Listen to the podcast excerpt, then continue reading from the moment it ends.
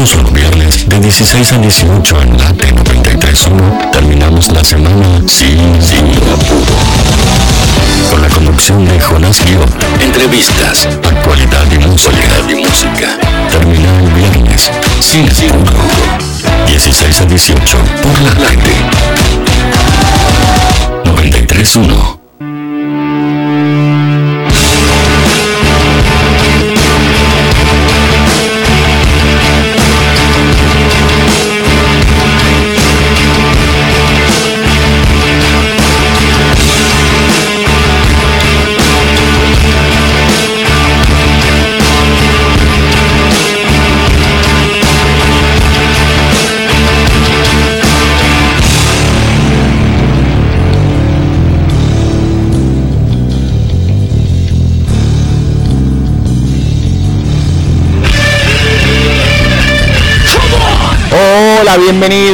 bienvenidas una vez más a Sinapuro para acompañarlos, para acompañarlas en la tarde de Radio Late hasta las 18 horas con ustedes, con toda la actualidad, con noticias, con música, obviamente, y como no puede faltar en esta tarde de Sinapuro, entrevistas. Vamos a hablar sobre varios temas, sobre lo que ha sucedido en esta semana y también sobre lo que ha sucedido en este viernes caluroso en eh, la ciudad de Buenos Aires, porque tenemos cine, tenemos clima también, queremos saber qué es lo que está pasando en Rosario, qué es eh, lo que se puede hacer también para mejorar la situación y además vamos a estar escuchando muchas de las novedades de este, estas últimas semanas. Básicamente con ustedes y de la mano obviamente de Sole Cook en la operación técnica, con Cristian Legnani que nos acompaña aplaudiendo como en la oda que le hicieron a 1985, hace muy poquito, eh, que también vamos a hablar sobre esa película argentina, y de la mano de Lisandro Santangelo. ¿Cómo andás, Licha? Hola, Jopi, buenas tardes, un placer saludarte, como siempre, en un día que, como vos comentabas recién, claro, eh, hace calor, pero está raro porque hasta hace un ratito, o por lo menos hasta el mediodía, estaba, estaba nublado el asunto, pero bueno, ha salido el sol para escucharlo lo último del viernes y para hacer sin apuro de la mejor manera como siempre. Los invitamos a los que están del otro lado a participar en nuestras redes sociales, en nuestro Instagram y Twitter, Sin Apuro Radio. El WhatsApp es 11 59 65 20 20 y también todo lo relacionado a Late, por supuesto, arroba late931 oficial y www.late931.com.ar por donde allí nos pueden escuchar. Vamos a hablar en un rato nada más sobre cine. Tenemos una gran novedad eh, respecto a uno de los amigos de este programa, que es Javier Lucy, que es crítico. Vamos a estar hablando eh, con él acerca de algunas entregas de premios, de galardones. También vamos a hablar sobre cine nacional y sobre un estreno que se viene, que es el de Argentina 1985. Un estreno, una película que promete mucho, la verdad, mucho talento, mucho potencial, así que vamos a estar hablando sobre eso y también, como les comentábamos hace un rato, vamos a estar hablando mm, sobre clima, sobre lo que está sucediendo con el cambio climático y bueno, obviamente lo que está pasando en Rosario. Todo eso hasta las 6 de la tarde, haciendo y haciéndolo sin apuro.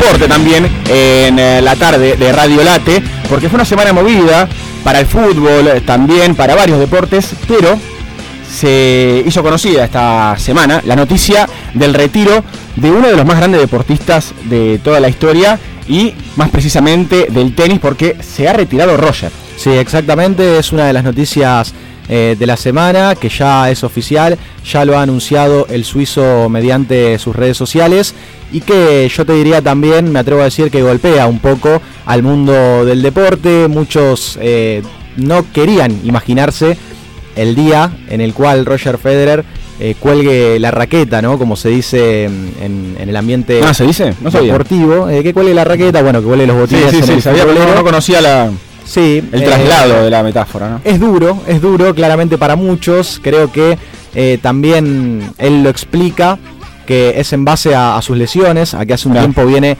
trabajando de, la mejor manera posible con fisioterapeutas y también con preparadores físicos para ponerlo de la mejor manera posible y que todo le cuesta, por supuesto, a Roger Federer que ya ha ganado 20 Grand Slams y que más allá de todo lo que ha ganado también a la hora de, anunciar su retiro eh, destaca lo que vivió, de que ha disfrutado muchísimo el camino. Así que eh, Roger Federer contaba entonces esta semana que no jugará más al tenis. To my tennis family and beyond. Of all the gifts that tennis has given me over the years, the greatest, without a doubt, has been the people I've met along the way. Today, I want to share some news with all of you.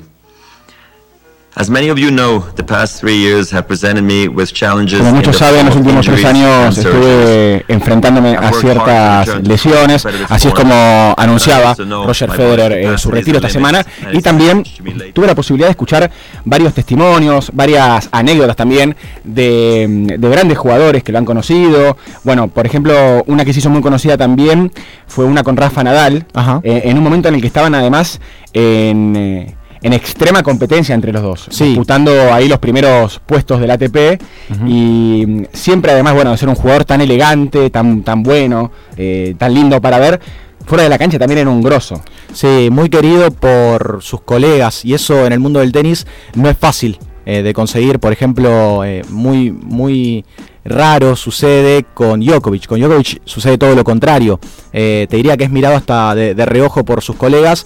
Con Federer sucede eh, cierta idolatría y muchos tenistas que también, nuevas generaciones que eh, saltan al circuito y se encuentran jugando, o en este último tiempo se han encontrado jugando ante Roger Federer y se sorprenden por lo abierto que es Roger, por lo que se preocupa por ellos, o sea, está muy ocupado de que los tenistas la pasen bien, por ejemplo, en los torneos, de que sean bien atendidos, es solidario, es solidario dentro del ambiente. es como que suma mucho a la comunidad del tenis el tipo, Correcto. allá de, su talento, ¿no? Sí. Eh, algo que se puede también, si se quiere, se lo puede equiparar con Messi, ¿no? Que también es un tipo que... Exactamente, diste en la tecla, de hecho a muchos también eh, les agarraba cierta nostalgia de alguna publicidad que hicieron juntos para, para una empresa de, de afeitadoras, ¿no? Que hacen juntos que se están mirando al espejo y algunos tuiteaban, eh, iba a llegar el día en que uno de los dos se iba a retirar y que al poco tiempo el otro también se, va a retirar, lamentablemente, eh, para, el mundo del deporte. Lo que vos marcabas, por ejemplo, con Rafa Nadal también, eh, vale destacar que pese a la rivalidad que han tenido y a los grandes duelos épicos, donde también en las redes sociales se han volcado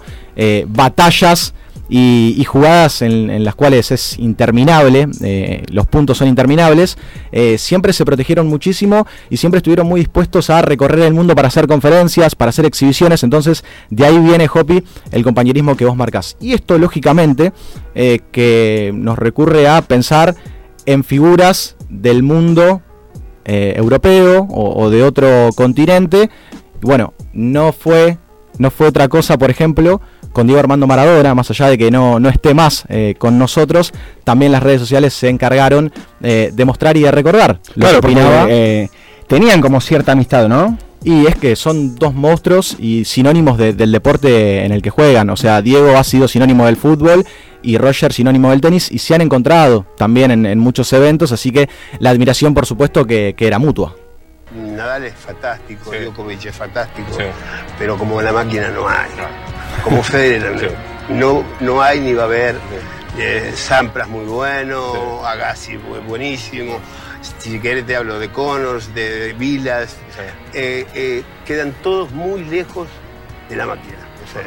Me encanta, me encanta que le diga la máquina. La Diego, además de gran contador de anécdotas y, bueno, todo lo que hacía fuera del fútbol, era un gran, muy bueno poniendo apodos. Sí, etiquetando. Eh, la máquina, bueno, también creo que le decía, eh, ¿cómo le decía mm, a Putin? A, eh, Putin, Rasputin, que no sé qué, decía Killer también o algo así. Sí, la bestia, algo así.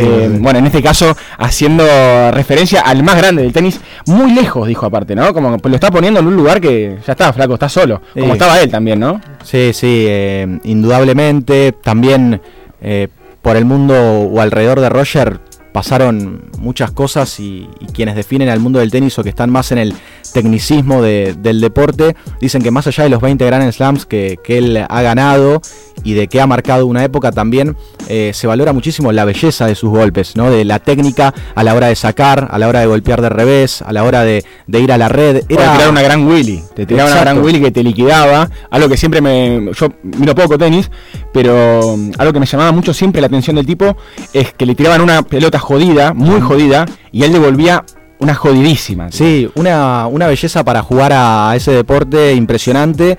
De hecho, también se bromeaba mucho cuando, o cada vez que se lo veía en un partido importante, que parecía no, no transpirar ni siquiera, parecía un robot, parecía hasta alemán sí. fútbol si se quiere. Creo que también eso es parte ¿no? de cierta elegancia que manejaba eh, a, la, hora de jugar, eh, esos gestos también y esa técnica eh, tan linda, ¿no? Para ver, que sería como en el golf me parece lo, que se llama swing, ¿viste?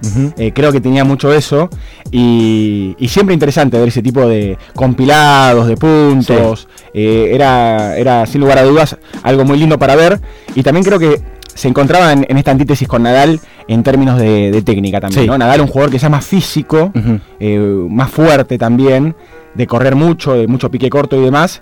Y mm, también pensaba en lo que decía uno de los grandes campeones argentinos también, que tiene un Roland Garros, que es el gato Gaudio, uno de los personajes más interesantes ¿no? del mundo del tenis. Sí, porque detrás de todo eso eh, hay que destacar también una historia de superación de, Roger, más allá de lo que vamos a escuchar ahora. Es cierto que al principio a Roger le, costaba, yo te hago este pequeño paréntesis, eh, para entender lo que expresaba entonces el gato Gaudio hace, hace algunos años.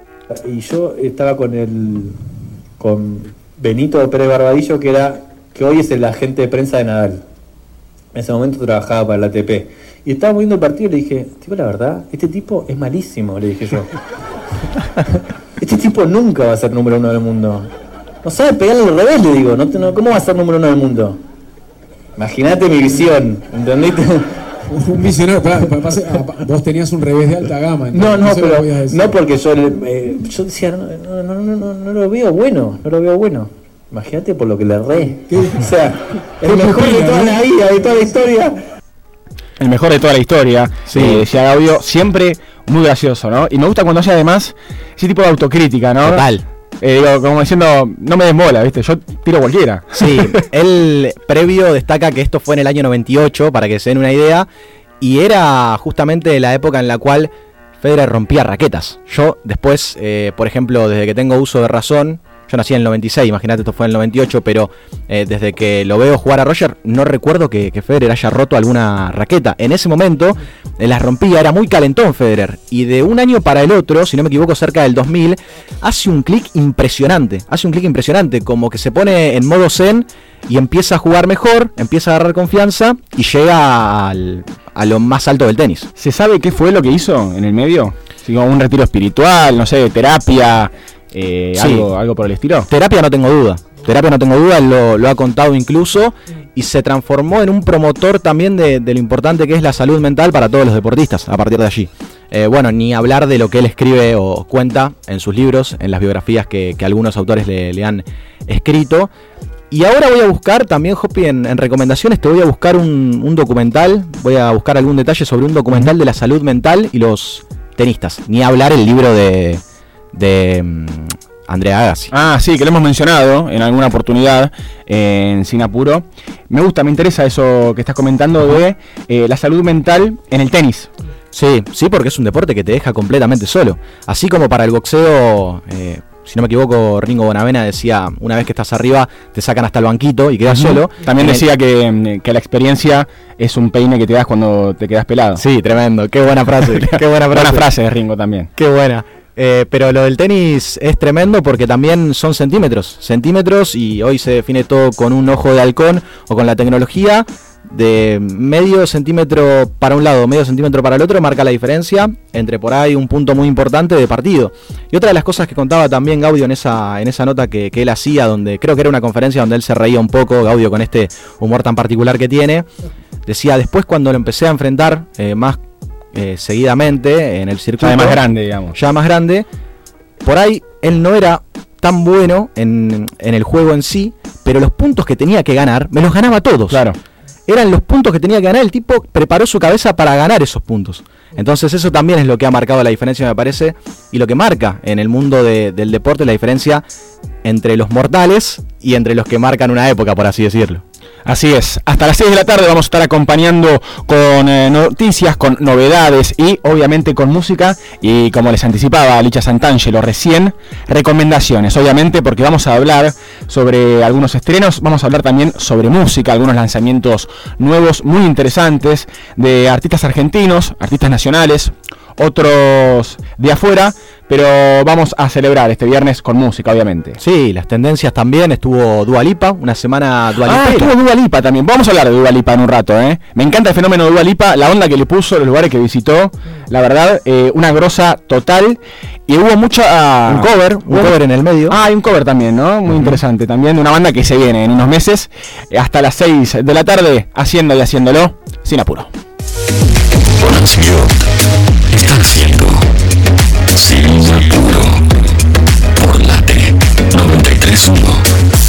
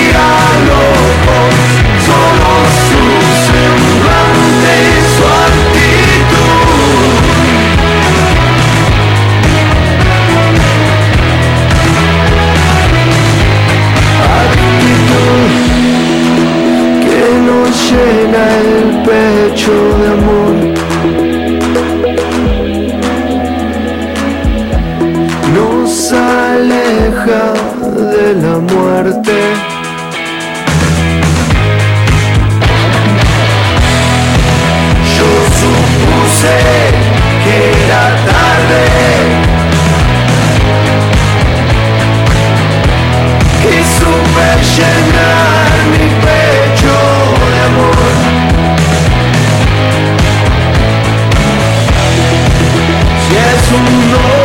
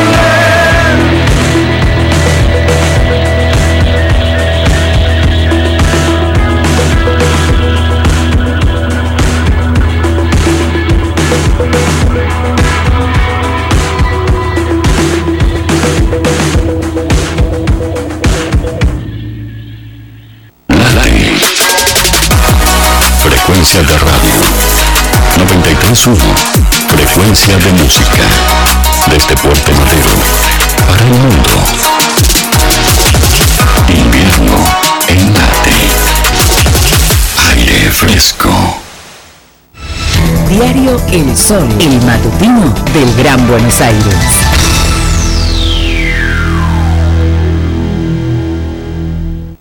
¿Sabías que el 50% de los residuos domiciliarios son orgánicos compostables? SEAMSE es la principal productora de compost de Argentina y lo hace a partir de los residuos. Entérate más en www.seamse.gov.ar y en sus redes sociales. SEAMSE, Ingeniería Ambiental.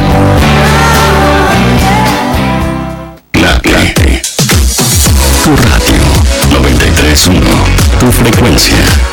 Invierno. Aire fresco. Si tu prepaga da mil vueltas cada vez que necesitas algo, venía Prevención Salud. Sumate y descubrí otro tipo de prepaga. Prevención Salud de Sancor Seguros. La medicina prepaga que se adapta a vos. Superintendencia de Servicios de Salud. 0800 222 Salud. www.cssalud.gov.ar. Número de inscripción RNMP 1679.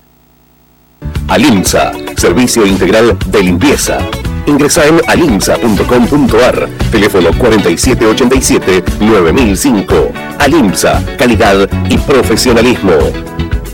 Centro de Empleados de Comercio de Luján. En Alcina 1166. Teléfono 023 23 42 21 74. Centro de Empleados de Comercio de Luján. Cotillón Casa Alberto. Productos nacionales e importados. Cotillón Casa Alberto. El cotillón mayorista más grande del país. Cotilloncasaalberto.com.ar Clínica Independencia. Infraestructura y equipamiento tecnológico de última generación. En Luis María Drago, 5681, Munro. Clínica Independencia. Sindicato de Empleados de Comercio de San Antonio de Areco. En Arellano y Ascuénaga. Con teléfono 023 26 45 42 84. secareco.org.ar Estás escuchando Sin Apuro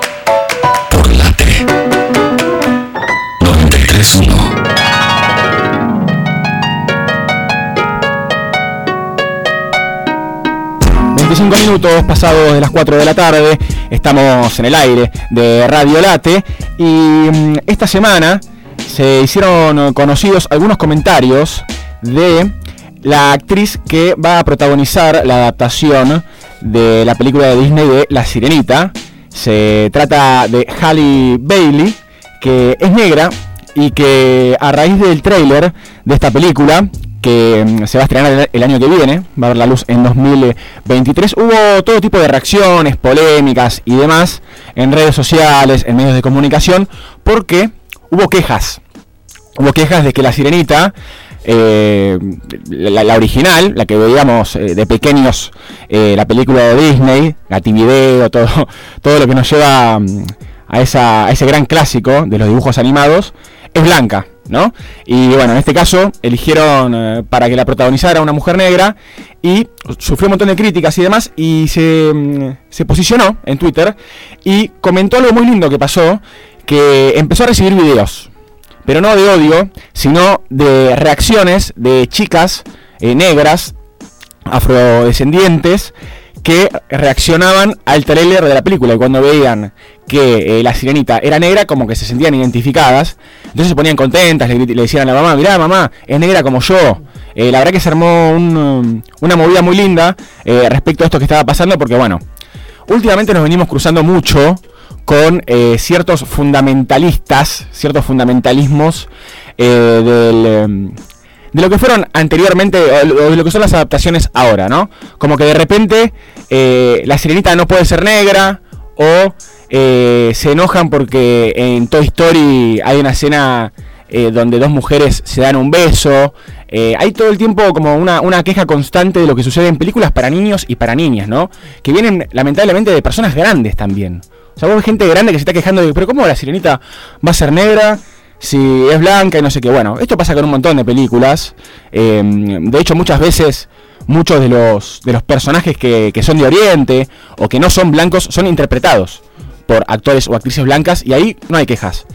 Y me hizo acordar esto, todo este tema de La Sirenita, que es una película que me encanta, que mm, además va a contar con la actuación de Javier Bardem, de Melissa McCarthy y de Jonah Howard King, eh, gran elenco de esta película. Me di cuenta de que nosotros tenemos una sirenita argentina también.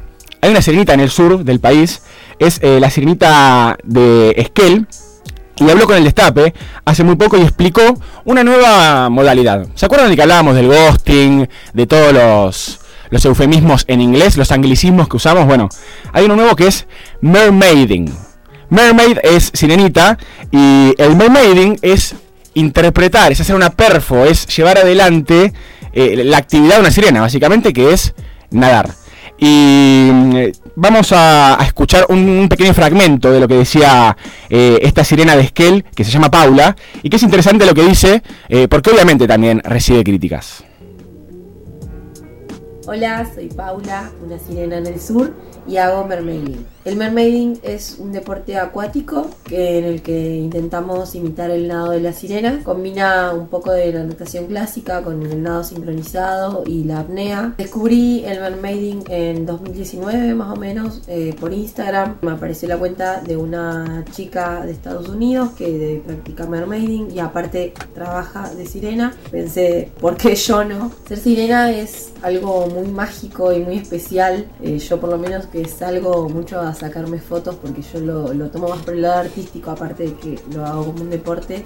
Eh, Ella es la sirena, es de Esquel, y nos contaba recién con este audio que escuchábamos que le brindó al destape. que es el mermaiding, eh, básicamente? De todas las que venimos escuchando, ghosting, eh, todos estos anglicismos, creo que es el que más me gusta y banco a muerte. Pero porque mm, recibió muchas críticas por hacer lo que le gusta, eh, me- obviamente llama la atención, ¿no? Además dice, bueno, tengo una amiga que se dedica a hacer sirena, eh, obviamente levanta comentarios, pero recibió mucho hate también, ¿no? Y me parece que, que está bueno también que se le plante a esto, a esta idea de tener que criticar todo y, bueno, obviamente eh, hacer lo que uno quiere y hacer lo que a uno le gusta. Además no juega nadie. Hablamos de cine, hablamos de La Sirenita y mm, vamos a hablar sobre cine con un crítico, con alguien muy interesante que siempre nos gusta escuchar eh, en Cine Apuro y que recientemente eh, fue anunciado como uno de los votantes para la entrega número 80 de los Golden Globes. Javi Lucy en el aire de Cine Apuro. ¿Cómo andás Javi? Jonás Guido te saluda. ¿Cómo va, Jonás? Buenas tardes. ¿Cómo andás vos con esta noticia? Me imagino que emocionado, eh, contento y también con mucho laburo, ¿no? Exactamente, sí, todo eso que decís. La verdad es que también, digo, no, no, no- jamás pensé la repercusión que iba a tener. Eh, no sé, siempre estoy como, como pensando quizás en otra cosa. Eh, y, y la verdad es que para nosotros es emocionante y hablo también como en plural porque, bueno, vamos, somos cinco los nuevos votantes de esta edición 80 y los cinco somos eh, periodistas argentinos que además somos miembros de la Asociación de Cronistas Cinematográficos de Argentina de ACA. Eh, la verdad es que los, los miembros de, de la prensa extranjera de Hollywood decidieron que los argentinos que se postularan, que pudieran aplicar para ser miembros, tenían que ser miembros de ACA. Claro. Entonces, para eso también para la asociación es como muy importante el lugar que nos están dando de afuera y me parece que eso, institucionalmente, más allá de, de las individualidades y de nuestras personas, que también lo que suman es como un montón de laburo, porque bueno, va a haber que empezar a mirar cosas que seguramente todavía no se dan acá y, y mucho, mucho trabajo, pero bueno, es, es lo que uno hace y lo que uno le gusta también, ¿no? Claro, bueno, y lo celebramos también, Javi, te felicitamos a vos y a todo el equipo. Entiendo también que está Catalina Dlugi, ¿no? Entre, entre los convocados. Sí, Catalina Blui, Juan Pablo Russo, Guillermo Curó y María Fernanda Mujica. Esos somos los cinco nuevos miembros por Argentina para, para ampliar un poco todo lo que tiene que ver con, este, con la Asociación de la Prensa Extranjera de Hollywood, que por ahí necesitaba también una especie de renovación a partir de los cambios coyunturales que estamos viviendo, obviamente. Equipazo argentino, el que fue convocado para la entrega número 80 eh, de los Globos de Oro, así que vamos a estar atentos, Javi, a todo lo que tengan eh, para ofrecer y obviamente, bueno, para criticar y para comentar. Y ya que hablamos de Argentina, eh, quería preguntarte, porque estuve viendo algunos videos, unas ovaciones muy importantes que recibió Argentina en 1985, una película que parece que promete mucho. Exactamente, en Venecia, que fue el estreno mundial dentro de la competencia, eh, en Venecia la verdad es que tuvo como mucha, mucha aceptación, de hecho era como un número nuestro para premios, no se sabe que después nos sabe que las premiaciones de los festivales también tienen que ver con un montón de otras cosas, pero pero por lo pronto sí tuvo como mucha aclaración, mucha, mucho apoyo de la, de la crítica y además es algo que viene ocurriendo aún antes de Venecia, digo, Variety ya estaba impulsando la candidatura de, de Peter Lanzani como actor de reparto. Eso fue hace como un mes y pico antes de que la película estuviera seleccionada para Venecia, por ejemplo. Y de hecho, hoy en día Variety ya está considerando que Argentina en 1985 seguramente va a quedar entre las cinco candidatas como película extranjera junto con una película india. Eso es muy reciente, es hoy que están diciendo esas cosas. Todavía, sin haberla visto, y sin tener todavía oficialmente el estreno en Estados Unidos, que sabes que tiene que ser antes de, de, que termine el año para que pueda entrar. Bien, sí, un momento histórico, decía Peter Lanzani, eh, respecto bueno, a, lo que le toca, ¿no? Vivo este papel con mucha responsabilidad, mencionaba, eh, en lo que promete ser una, una, gran película, bueno, y Peter Lanzani que viene también trabajando muchísimo y muy bien, eh, pienso, por ejemplo, en el papel que venía haciendo en El Reino, que parece algo muy alejado, ¿no? De lo, de lo que propone en 1985, pero muy camaleónico también, ¿no? Un pibe que, que la viene rompiendo hace mucho. Sí, exactamente, la nueva camada joven de, los actores, la verdad es que sí, se está posicionando en otro lugar, digo, también en el teatro, digo, viniendo del, del origen en el que vino, un galancito, de la trupe de Cris Moreno y demás, me parece que está recorriendo un camino ya hace un tiempo cinematográfico que lo está posicionando más que bien y que ahora también, digo, todo eso se ve, ¿no? Se empieza a notar con creces en una película que es muy esperada. La verdad es que Argentina en 1985 es una película que se está esperando mucho, eh, por todo lo que significa, por lo que significa para nosotros, por lo que significa hoy en día, lo que fue de alguna manera un legado histórico del país para con el mundo. Ese el juicio a las juntas desde el lugar de lo civil y, haciendo lo que hizo y condenando como condenó en un momento en el que si pestañabas se me olvidaba hacer los que estaban en el banquillo de los acusados eran los que manejaban la vida y la muerte de todos nosotros. Entonces, la verdad es que como punto histórico, elegir ese tema, tratar de, de hacer de eso una película que pueda interesar a todo el público, me parece que es algo que estamos esperando a ver cómo se resolvió, ¿no?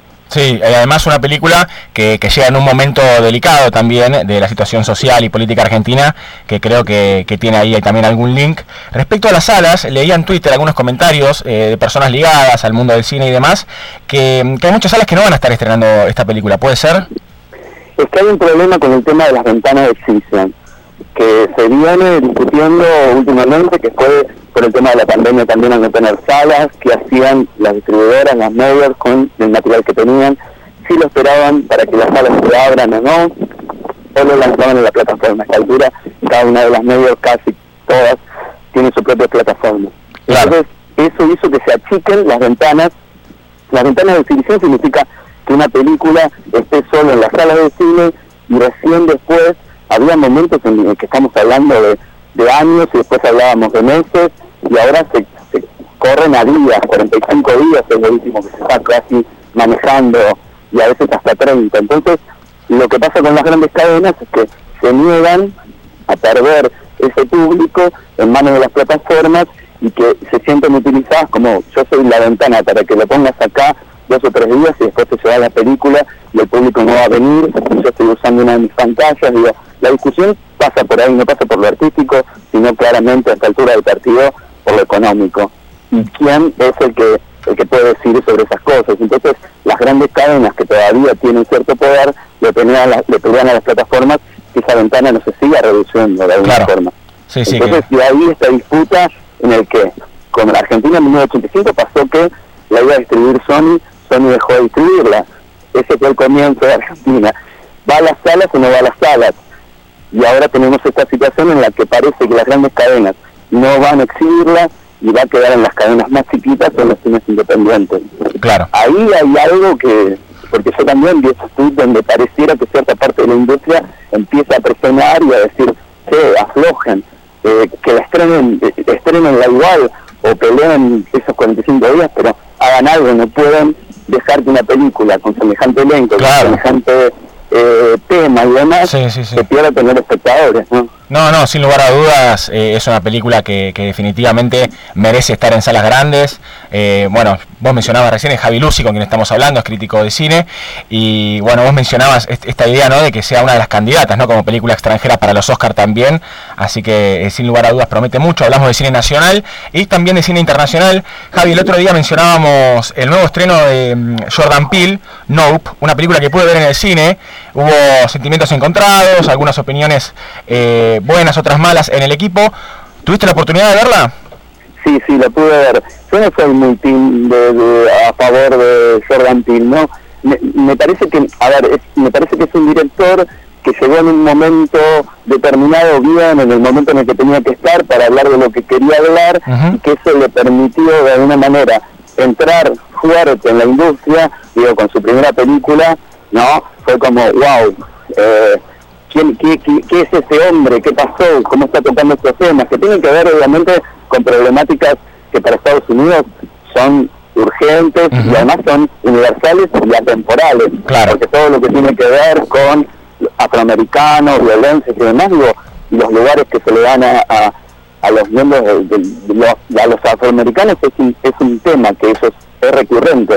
Entonces me parece que desde ahí sale este director eh, a, contar desde un lugar diferente y eso hizo que la industria, por lo menos Hollywood, diga, mira que está acá de la nada, con muchas nominaciones en esa primera película, después siguió, siguió, y ahora realmente le han dado un presupuesto inmenso claro. para hacer una película que cruza todos los géneros, pero que para mí sigue siendo un trazo, digo, y acá me parece que como crítico uno tiene que tener como una posición tomada sobre determinadas cosas. los temas son necesarios que se toquen y que se toquen artísticamente y que aparezcan y que haya un espectador que pueda pensar y reflexionar sobre determinadas cosas. A mí me parece que a veces la urgencia temática, a veces la conveniencia también de encontrar ese, ese lugarcito donde meterse, hacen que aparezcan cosas con un trazo grueso que decir, bueno, a ver, ¿qué está pasando? Claro, podemos poner que las cosas tengan más dudas, más ambigüedades, más motivos para reflexionar no que me lo dé masticado y que me diga lo que, pero lo que para mí puede ser obvio, para otros puede no serlo. Entonces es interesante que aparezcan determinadas cuestiones y que también nos permitamos debatir esto, que no estamos debatiendo la cuestión central de lo, de lo temático, sino las maneras y las formas de las representaciones en las que esos temas se llevan adelante. Porque si no parece que no podemos discutir de nada y no podemos estar en contra de nada. Y eso también es un problema, ¿no? Sí, sí, sin lugar a dudas, eh, estoy, de acuerdo con eso que, mencionás, de que, mm, de que quizás la temática no se toma en profundidad, sino que más bien se centra en lo estético muchas veces o en las formas, eh, creo que es interesante. Y respecto a lo que decías del racismo, justo hace un ratito mencionábamos eh, el caso de mm, Hailey Bailey, la, muchacha actriz que protagoniza La Sirenita.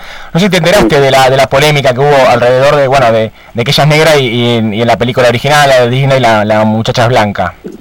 Sí, eh, a ver, la sirenita es un personaje. Es una sirena, para empezar. la sirena, bueno, a ver, me escribe y, habla, digo, es una invención. Como tal, toma basado en un cuento, que además es un cuento folclórico, que después lo toma, eh, lo va tomando Anderson, si no me equivoco, y entonces genera un algo que tiene que ver con el propio tiempo en el que el, cuento se, se hizo popular y demás. Y, y después Disney toma eso y lo dibuja, es un dibujito, y, lo dibuja y lo hace pelirrojo y no sé qué. me parece que empezar a discutir determinadas cosas hablan más de, los que están discutiendo sobre eso que del producto que se entrega. Si es conveniente para Disney esas cosas de lavada de cara y entonces pone a una actriz afroamericana a un papel que antes lo había dibujado en blanco y pelirrojo, será un tema para discutir de por qué Disney lo hace y si lo hace sinceramente o lo hace, como te digo, para lavarse la cara de determinadas cosas. Ahora, eh, discutir que si eso no es negro deja de serlo, un dibujito que es un cuento folclórico, ya me parece que estamos que, que hablan más de nosotros, vuelvo a repetir, de lo que estamos discutiendo que sobre lo que estamos discutiendo, ¿no? Sí, 100%. Eh, Javi, quería consultarte para ir cerrando a raíz de la muerte de Godard, de Jean-Luc Godard, eh, en estos días, si querías hacer alguna reflexión al respecto, entiendo que es uno de los directores que, que sin lugar a dudas dejó una huella en la historia del cine. Mira, claramente todo lo que tiene que ver con el cine moderno, el cine moderno me refiero al cine de esas vanguardias que se construyeron en diferentes países, lo que tiene que ver con la Nouvelle Vague exclusivamente en Francia, con el neorrealismo italiano, digo, con esas, esas vanguardias de la modernidad del cine que de alguna manera todavía no fueron repensadas, no, no fueron superadas.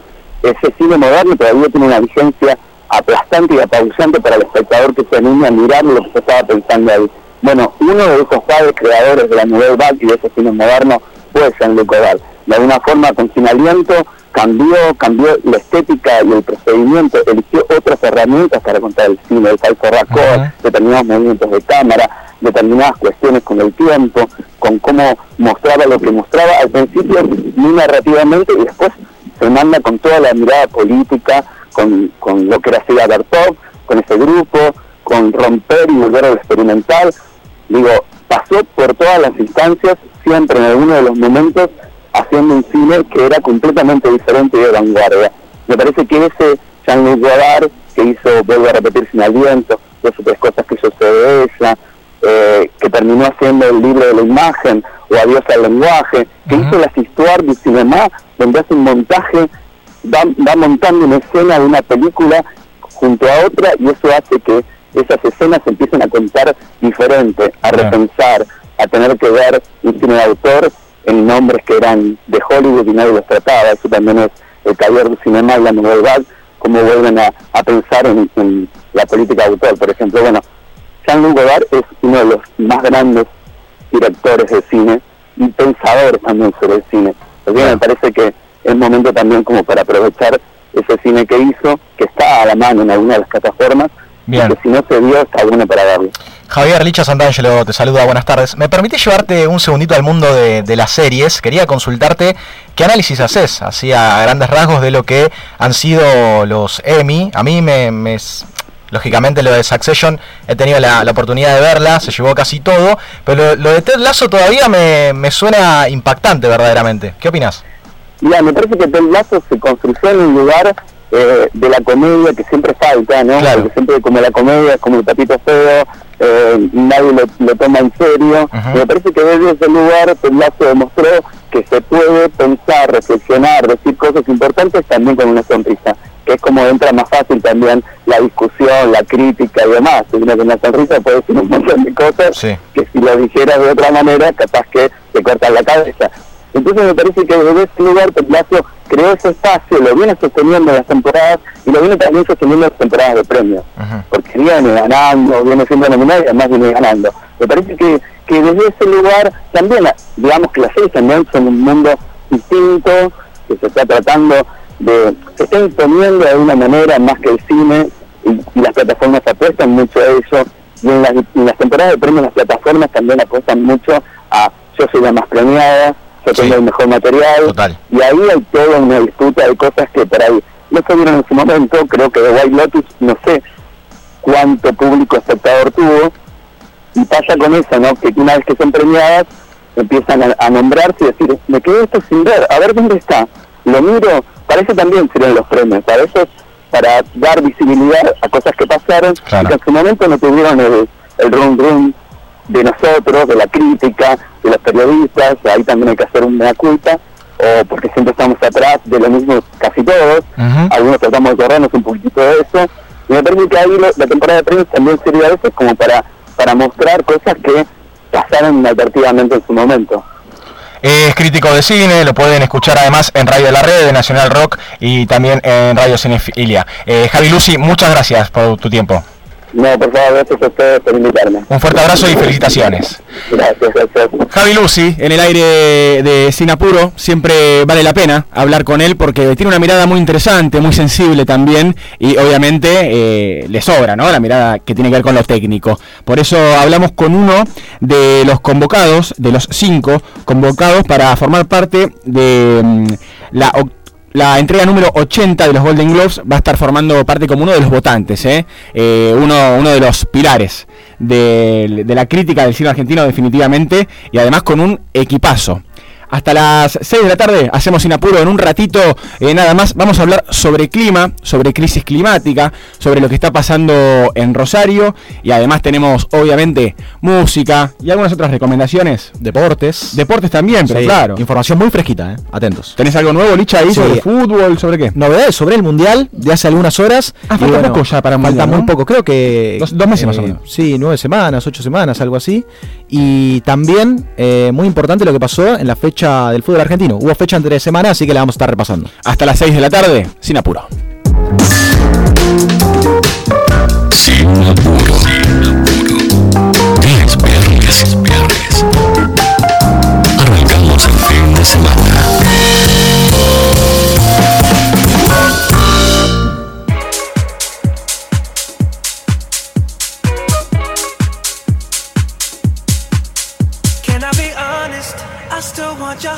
Up on my body. You still make my heart beat fast. Ferrari with me in the wave, but in the morning. Do you still want me? Can I be honest? I still want your hands up on my body. You still make my heart beat fast. Ferrari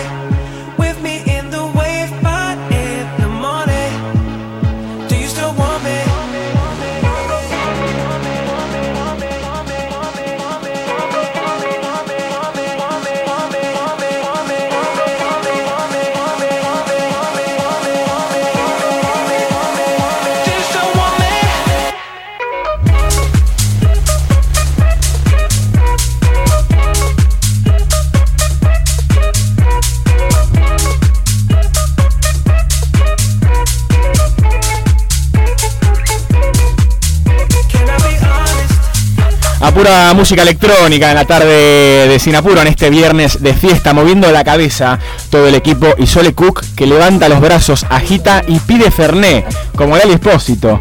Eh, estamos escuchando a James Hype junto a Miggy de la Rosa haciendo Ferrari.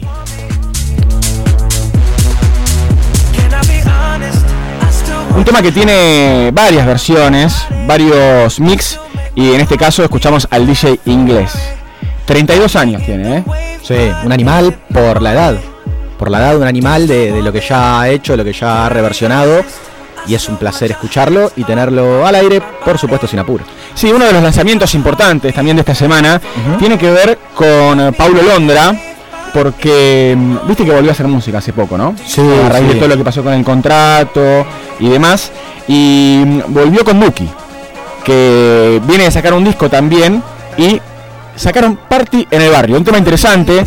Hacen buena dupla los dos, la verdad. Que vienen los dos del quinto escalón, ¿eh?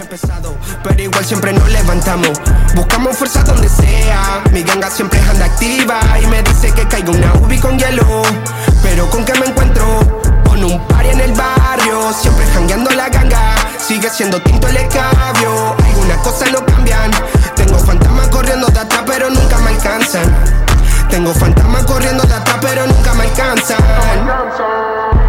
Bésame el anillo, me creo el padrino. Soy puro como el vino de los mendocinos. Lo porto al medio Hadouken del río. Salí campeón, festejo como el Dibu. Te robamos la escena,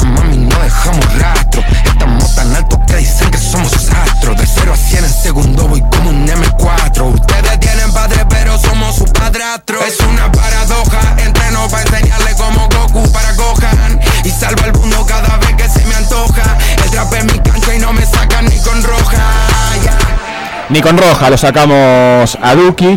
Haciendo referencia a Dragon Ball, no es la primera, ¿no? Primera- tiene un disco que se llama em, Super, eh, Super Sangre Joven, también, ¿no? Haciendo referencia, bueno, al Super Saiyajin eh, de alguna forma. Y escuchamos a dos pibes que salieron del quinto escalón, como les decía hace un rato, que vienen eh, del palo del freestyle, de la batalla de gallos, y que hace algunos años vienen despegando fuertemente. Y bueno, obviamente comentábamos hace un rato la, la tragedia, ¿no? Que fue la de Paulo Londra respecto a su contrato, ¿no? Sí, yo creo también que, por ejemplo, se ha generado muchísimo este, esta cuestión de- del countdown o de la cuenta regresiva hasta un nuevo tema de Paulo Londra en los últimos sencillos que, que ha sacado. Y generó muchísima expectativa, mucha, mucha, por ejemplo, en la sesión con Visa.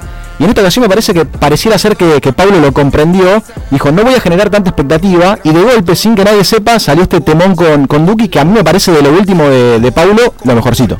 Superó las 3 millones de visitas en muy poco tiempo, en algunas horas nada más. Y en el videoclip se los ve rapeando por las calles. Una letra dedicada a los inicios de estos raperos. Y también, obviamente, bueno, a todas aquellas cosas que les gusta, ¿no? Lo que se dice referencias en el mundo del rap. Y si hablamos de rap, tenemos que mencionar a María Becerra, también una artista urbana que la viene descosiendo. Viene haciendo muchas apariciones también, ha recibido varios premios además, y en este caso ponemos el programa en automático y la escuchamos porque es grosa.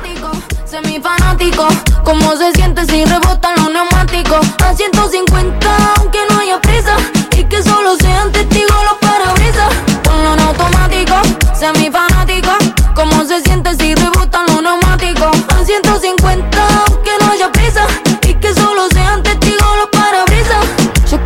Escuchamos música electrónica, escuchamos rap también, escuchamos trap y ahora escuchamos reggaetón. De la mano de María Becerra con un eh, tema bisagra para ella en su carrera y que tiene un cambio de ritmo muy interesante en el puente.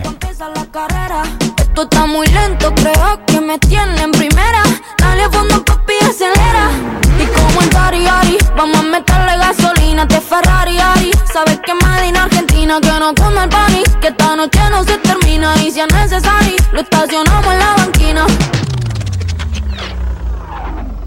Y dentro del auto nos armamos un party Los cuerpos bailando al ritmo de dale, don, dale Tanto grito que se rompen los cristales Es que usted está alterando mis signos vitales Dale Don Dale, nos dice María Becerra, mencionábamos las referencias, bueno, en este caso Sí. al grande, a Don Omar, en una producción de Nico Cotton. Ella la venía tarareando en el supermercado, la canción, venía así pensando y, y, bueno, creando. Y le mandó un audio a su productor. Y bueno, así fue como, como la crearon. A los pocos días viajó a Chile y la terminó de cerrar en el avión, en el viaje de avión. Y volando es eh, como nos vamos a mm, eh, lo último de Fito.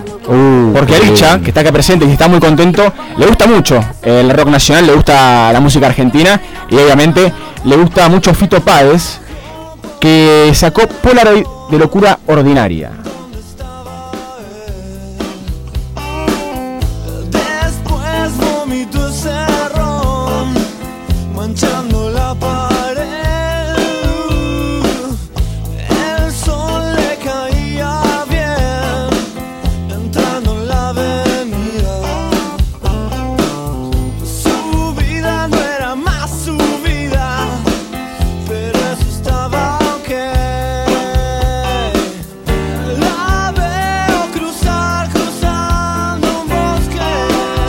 La gran noticia alrededor de Fito tiene que ver con que el Rosarino anunció 6 Movistar Arena el 20, 21, 25, 26, 29 y 30. O sea, la va a romper Fito, repito, 20, 21, 25, 26, 29 y 30. Viene de ser homenajeado en los premios Gardel. Y bueno, y también de, de pedir en sus redes sociales al respecto de que tomen conciencia sobre lo que está pasando en su ciudad al respecto de los incendios y también del humo.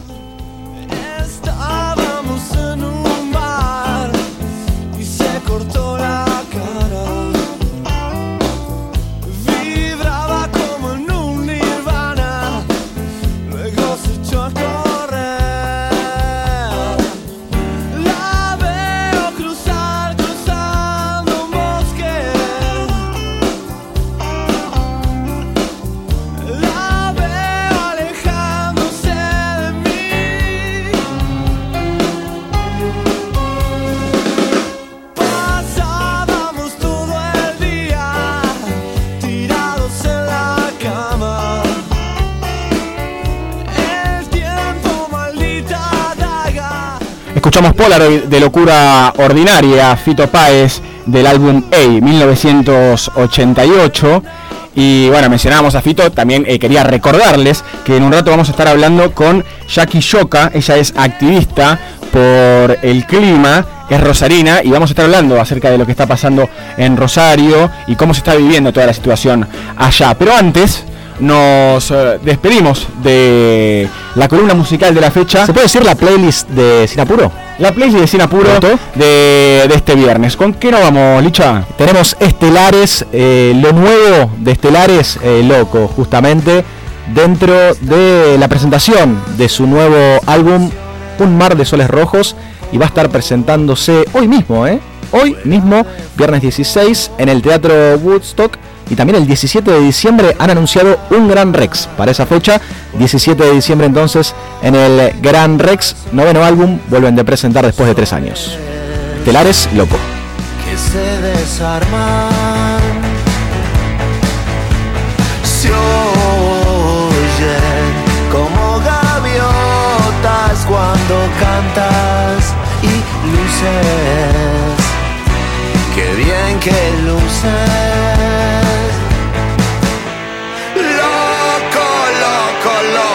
Estás un poquitito roto, estás un poco sin un foco en la pared. Y es que loco, loco, loco, sos un mar de soles rojos. Estás un poco sin un foco en la pared. Loco, estás de más en estos juegos, fuegos, es lo que huelo.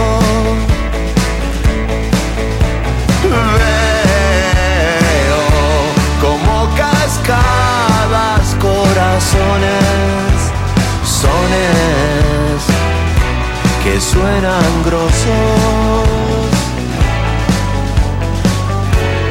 Yo sé que has perdido, que hoy estás vencido, que hoy estás surgido. Es solo un mal día. Loco, loco, loco, estás un poquitito roto, estás un poco sin un foco en la pared.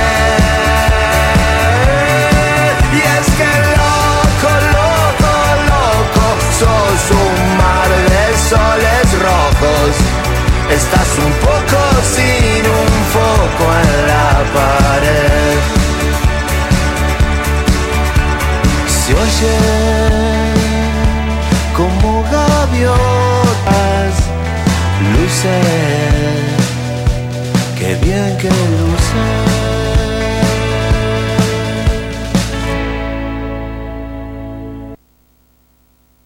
Estás escuchando Sin Apuro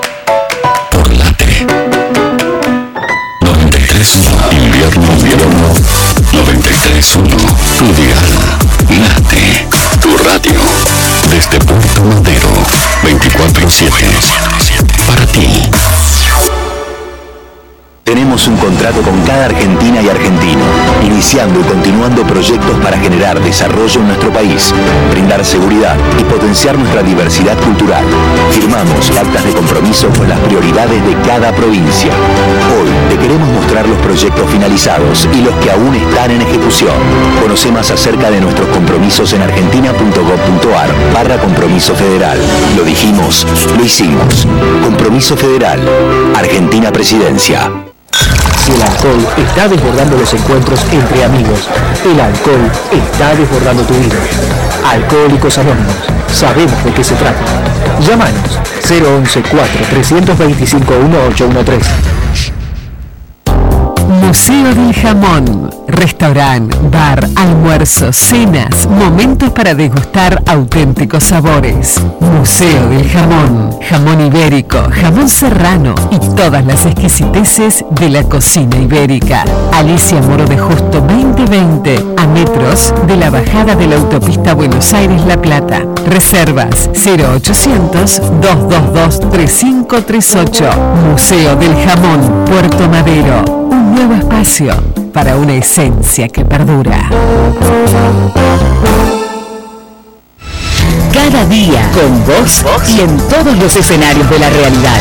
Diario El Sol, el matutino del Gran Buenos Aires. 91 aire fresco. Nuevos programas, nuevos conductores, toda la música, una radio pensada para ti. Invierno en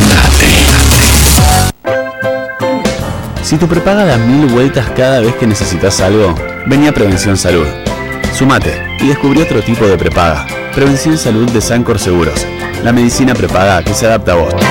Superintendencia de Servicios de Salud 0800 222 Salud www.cssalud.gov.ar Número de inscripción RNMP 1679 Alimsa, Servicio Integral de Limpieza. Ingresa en alimsa.com.ar, teléfono 4787-9005. Alimsa, calidad y profesionalismo. Centro de Empleados de Comercio de Luján. En Alcina 1166. Teléfono 023 23 42 21 74. Centro de Empleados de Comercio de Luján. Cotillón Casa Alberto. Productos nacionales e importados. Cotillón Casa Alberto. El cotillón mayorista más grande del país. Cotillóncasaalberto.com.ar Clínica Independencia. Infraestructura y equipamiento tecnológico de última generación. En Luis María Drago, 5681, Munro. Clínica Independencia. Sindicato de Empleados de Comercio de San Antonio de Areco. Sin apuro, apuro. Terminamos la semana. Sin apuro.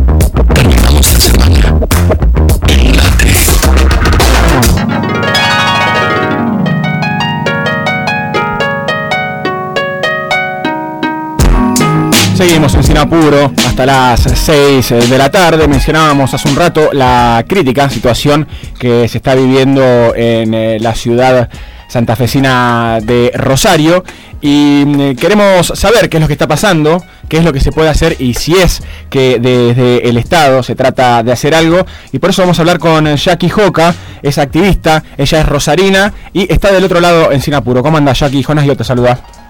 Hola, ¿cómo va? Bien, bien, un gusto hablar con vos, eh, gracias por, por, tu tiempo y, y, queríamos arrancar preguntándote, porque muchas veces eh, los, los, dueños, un fallido ahí, los medios de comunicación, los medios grandes de comunicación de, de, Buenos Aires no cubren este tema o no se habla tanto y queremos saber qué está pasando en Rosario. Bueno, en Rosario eh, hace un par de días que estamos inundados por el humo de las quemas que ocurren en las islas, para los que no conocen, eh, Rosario, bueno, se encuentra a la vera del río Paraná y enfrente eh, se encuentran todas las islas del delta del río Paraná. Son islas que pertenecen a uno de los humedales más importantes del país eh, y que actual, o sea, históricamente se utilizan para eh, criar ganado. Hay algunas personas que llevan, bueno, ganado a las islas y asociado con la producción de ganado, eh, lo que hacen es quemar todo el territorio con eh, la finalidad de limpiar, por decirlo de alguna manera, sí. de eliminar toda la vegetación para, eh, bueno, como limpiar los terrenos para poner eh, los animales, pero también para favorecer el rebrote de Claro. esos pastos que se utilizan como alimento para las vacas. Claro, para poder sembrar alimento, básicamente. Sí, eso es básicamente lo que ocurre, ocurre desde hace muchísimos años, es una práctica bastante tradicional que eh, mm, eh, se lleva adelante desde hace muchísimo tiempo. Lo que sucede es que, a pesar de que eso ya innatamente tiene un montón de impactos a nivel ambiental, eh, hace tres años que el río Paraná presenta una gran bajante, estamos atravesando una temporada de sequía muy grande, lo que hace que eh, muchos de los arroyos y las lagunas internas del delta del río Paraná se hayan secado. Y el nivel de agua que, que, son- que tenemos hoy en día es mucho más bajo. Eso agrava la situación porque los incendios, los focos de incendio empiezan a expandirse y al no tener lagunas, al no tener eh, ningún cuerpo de agua que haga de, de, de, de- cortafuego, Claro. los fuegos avanzan Bien. y se vuelven mucho más difíciles de controlar. Claro. Por lo cual, actualmente hay un montón de focos de incendios eh, que avanzan, que no se controlan y que terminan devastando un montón de kilómetros de delta, de, de ecosistemas, eh, y eso provoca, entre tantas otras cosas, que haya muchas columnas de, de humo que eh, llegan a la ciudad de Rosario. Claro, sí, estamos viendo imágenes eh, de la ciudad básicamente cubierta de humo, parece una película posapocalíptica, eh, para que se den una idea. Me imagino el malestar también generalizado ¿no? que hay en la ciudad respecto a esto que está pasando y, y quería consultarte si, si, me imagino que también hay manifestaciones y demás, porque mm, eh, leí hace un rato que, que un diputado por Santa Fe, Enrique Esteves, ponía el tema sobre la mesa de la ley de humedales. ¿Cómo están con, con esta ley? Que aparentemente como que viene, viene lento, ¿no? Sí, eh, bueno, la ley de humedales es una vena política para eh, legislar y, y regular lo que sucede en los humedales, no solamente en el delta del río Paraná, que es uno de los tantos humedales que hay en nuestro país, sino en todos los otros humedales que hay eh, en otras provincias y que sufren otras eh, otros impactos por otras actividades productivas que se realizan de mala manera e impactan en ellos. La ley de humedales eh, es una ley que tiene una historia bastante larga detrás, porque hace más de 10 años que, que se está trabajando en ella, ya se presentó tres veces en, en la legislatura nacional y perdió estado parlamentario. Actualmente se volvió a presentar el proyecto eh, y el jueves que viene, es- según lo que se comunicó ayer, eh, se va a tratar en las comisiones Sí. eh, de recursos naturales, eh, ganadería eh, que fal- y las que faltaban, se va a tratar, digamos, eh, como un plenario conjunto de ellas y si se aprueba pasaría a tratarse en el recinto de la Cámara de Diputados. Claro. Imagino eh, algo que están esperando, ¿no? Con, muchas ansias y que también de alguna forma eh, promete algo, ¿no? Para poder eh, para poder cuidar nu- nuestros suelos y nuestros humedales que, que además ayudan, ¿no? Mantener un equilibrio ambiental importante, ¿o no? Sí, totalmente. La ley de humedales no es una ley que venga a prohibir actividades, eh, por ahí a veces está esa confusión. En realidad la ley de humedales no prohíbe Claro. ninguna actividad, sino que eh, sienta las bases para que las mismas se realicen de una manera eh, que no destruya el medio ambiente, digamos, Claro, porque eh, que permita preservar el recurso. Claro, pues era este debate también, ¿no? Eh, obviamente todos queremos que, mm, que el medio ambiente eh, sufra lo, lo menos posible, pero por el otro lado también está, bueno, la industria, la importancia también eh, que tiene la industria en nuestro país y creo que ahí hay como, un choque constante, ¿no? De fuerzas y de intereses que creo que, está muy bueno y, también, bueno, por eso quería agradecerte un montón, Jackie Joca, es con quien estamos hablando eh, por tu tiempo, porque entiendo también que, que allá en Rosario están pasando un momento muy malo. Leía también que habían encontrado eh, en sangre, en algunas personas habían hecho un, un estudio y habían encontrado carbo, eh, carboxihemoglobina en sangre de muchas personas. Digo, están respirando veneno básicamente. Sí, eh, estos días eh, he salido a la calle y respirar humo y, y es una situación que a menos que cambie el viento eh, y el humo no llegue a la ciudad, no se frena porque los incendios no se apagan. Claro. estando. Y sí, literalmente estamos viviendo como en una escena de una película apocalíptica porque es salir a la calle y tener hasta la visibilidad reducida. Eh, estos días, uf, si salías a la calle no veías más allá de una cuadra. Eh, es respirar humo y, y no poder hacer o sea, demasiado porque es, es una situación que excede al ciudadano común. Claro. Eh, sí, la, la situación es sumamente grave y bueno, está buenísimo que los medios nacionales empiecen a hablar del tema porque pareciera que a pesar de que esto ocurre en Rosario, que es una es la tercera ciudad más grande del país, no se habla. Claro. Eh, quería consultarte, Jackie, vos formás parte de alguna organización, vos sos activista, ¿no? Sí, sí, yo formo parte de eh, varias organizaciones eh, y actualmente también estoy en un grupo donde investigamos, es un grupo de investigación donde estamos evaluando el impacto que tienen los incendios en la biodiversidad eh, del delta del río Paraná.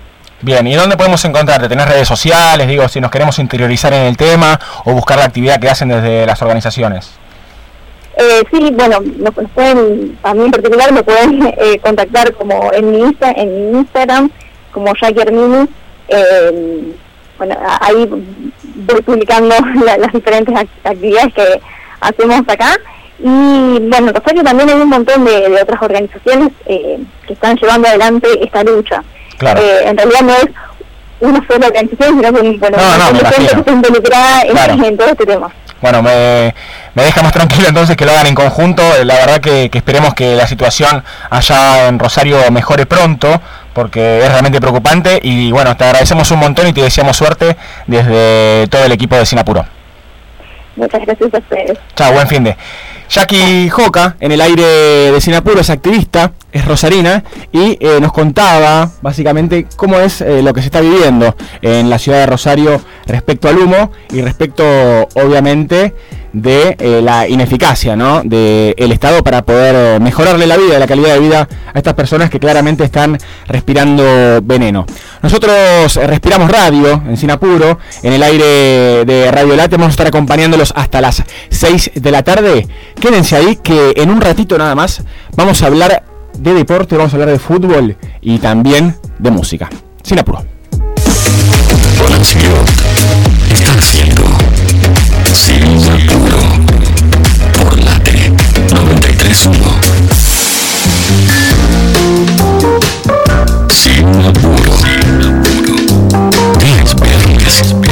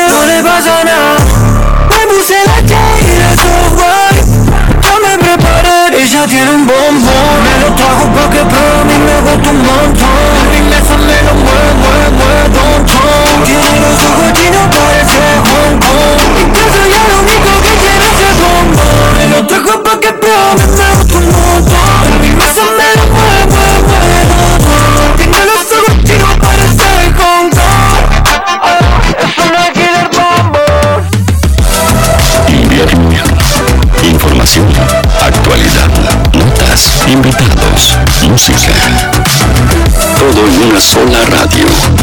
Late 931. Aire fresco. ¿Sabías que existen técnicas in vitro para la reproducción de especies nativas? En Biota Seamse contamos con un laboratorio y viveros para la forestación a través de especies nativas. Entérate más en www.seamse.gov.ar y en nuestras redes sociales. Seamse, Ingeniería Ambiental. Asesoramiento legal problemas laborales, familiares, daños, perjuicios. Estudio Brian Venegas Abogados. Teléfono 4 312 3196. Celular 15 4 491 2100. 15 3 696 2100. Cada día con vos y en todos los escenarios de la realidad. Diario El Sol, el matutino del Gran Buenos Aires. Sabe, obedece al placer. Sabe, Cabernet Sauvignon, Malbec. Beber con moderación. Prohibida su venta a menores de 18 años. Todos los viernes a las 18, Buenos Aires Late. El programa que festeja el mejor momento de la semana. El viernes. Buenos Aires Late. Con el pollo sardiño y gran equipo. La buena vuelta. De Late. En Late le ponemos sabor a tu día. 93.1. Picante. Bien picante. Si tu prepaga da mil vueltas cada vez que necesitas algo, vení a Prevención Salud. Sumate y descubrí otro tipo de prepaga. Prevención Salud de Sancor Seguros. La medicina prepaga que se adapta a vos. Superintendencia de Servicios de Salud 0800 222 Salud www.cssalud.gov.ar Número de inscripción RNMP 1679 Alimsa, Servicio Integral de Limpieza. Ingresa en alimsa.com.ar, teléfono 4787-9005. Alimsa, calidad y profesionalismo. Centro de Empleados de Comercio de Luján. En Alcina 1166, teléfono 023 23 42 21 74. Centro de Empleados de Comercio de Luján. Cotillón Casa Alberto. Productos nacionales e importados. Cotillón Casa Alberto. El cotillón mayorista más grande del país. Cotillóncasaalberto.com.ar Clínica Independencia. Infraestructura y equipamiento tecnológico de última generación. En Luis María Drago, 5681, Munro. Clínica Independencia. Andar, obra social de viajantes vendedores de la República Argentina. Planes de salud para empleados en relación de dependencia, monotributistas y particulares. Solicita un asesor comercial al 0810-345-0184. Superintendencia de Servicios de Salud 0800 72583 www.sssalud.gov.ar RNOS 122104 RNNP 1252.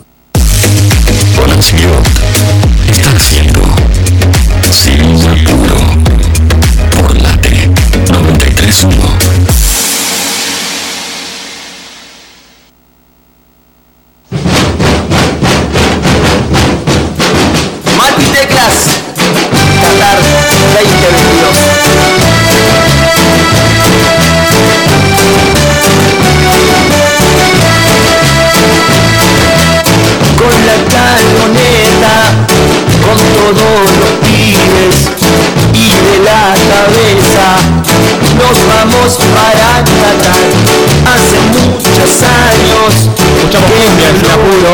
cumbia del mundial, me imagino, ¿no? ¿Cómo se llama el temita el temita de Qatar 2022 que estamos Exactamente, es de Mati Teclas. Yo creo que debe tener Qatar 2022. eh, muy probablemente lo, lo ha denominado para que salga y que lo escuchemos. Hablamos de reversiones, hablamos de remakes y de remixes. En este caso escuchamos una especie de fusión, ¿no? De Fasolita con la escaloneta.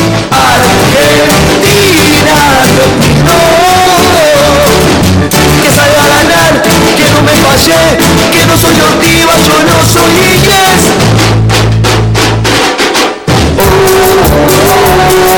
A días nada más de la muerte de la reina reafirmamos que no somos ningunos ingleses, ningunos cipayos en este programa, que los acompaña hasta las 6 de la tarde con eh, música, con entrevistas y con toda la información del fútbol. Y grandes noticias para Sudamérica, ¿no? Eh, para el continente, porque va a tener ya confirmado a Ecuador como representante en Qatar.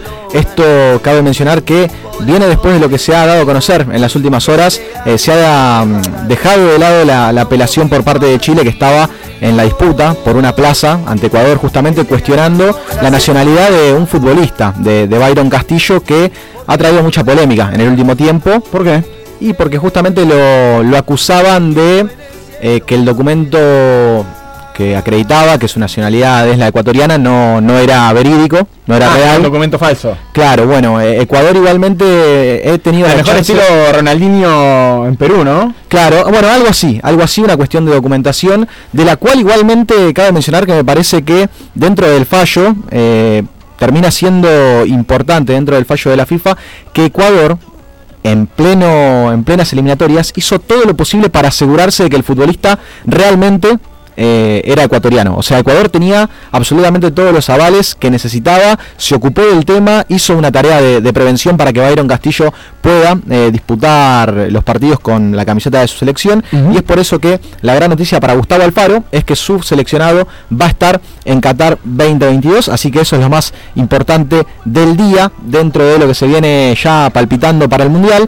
Y lo más importante de la semana, sin lugar a dudas, ha sido una nueva convocatoria de Lionel Scaloni. Ustedes saben que la selección argentina va a disputar dos partidos amistosos, el viernes 23 ante Honduras y el martes 27 ante Jamaica. Salió la nómina, salió la nómina y tiene sorpresas y para mí tiene también una gran ausencia que me parece le pone condimento a lo que va a ser sin lugar a dudas una de las incógnitas de la lista.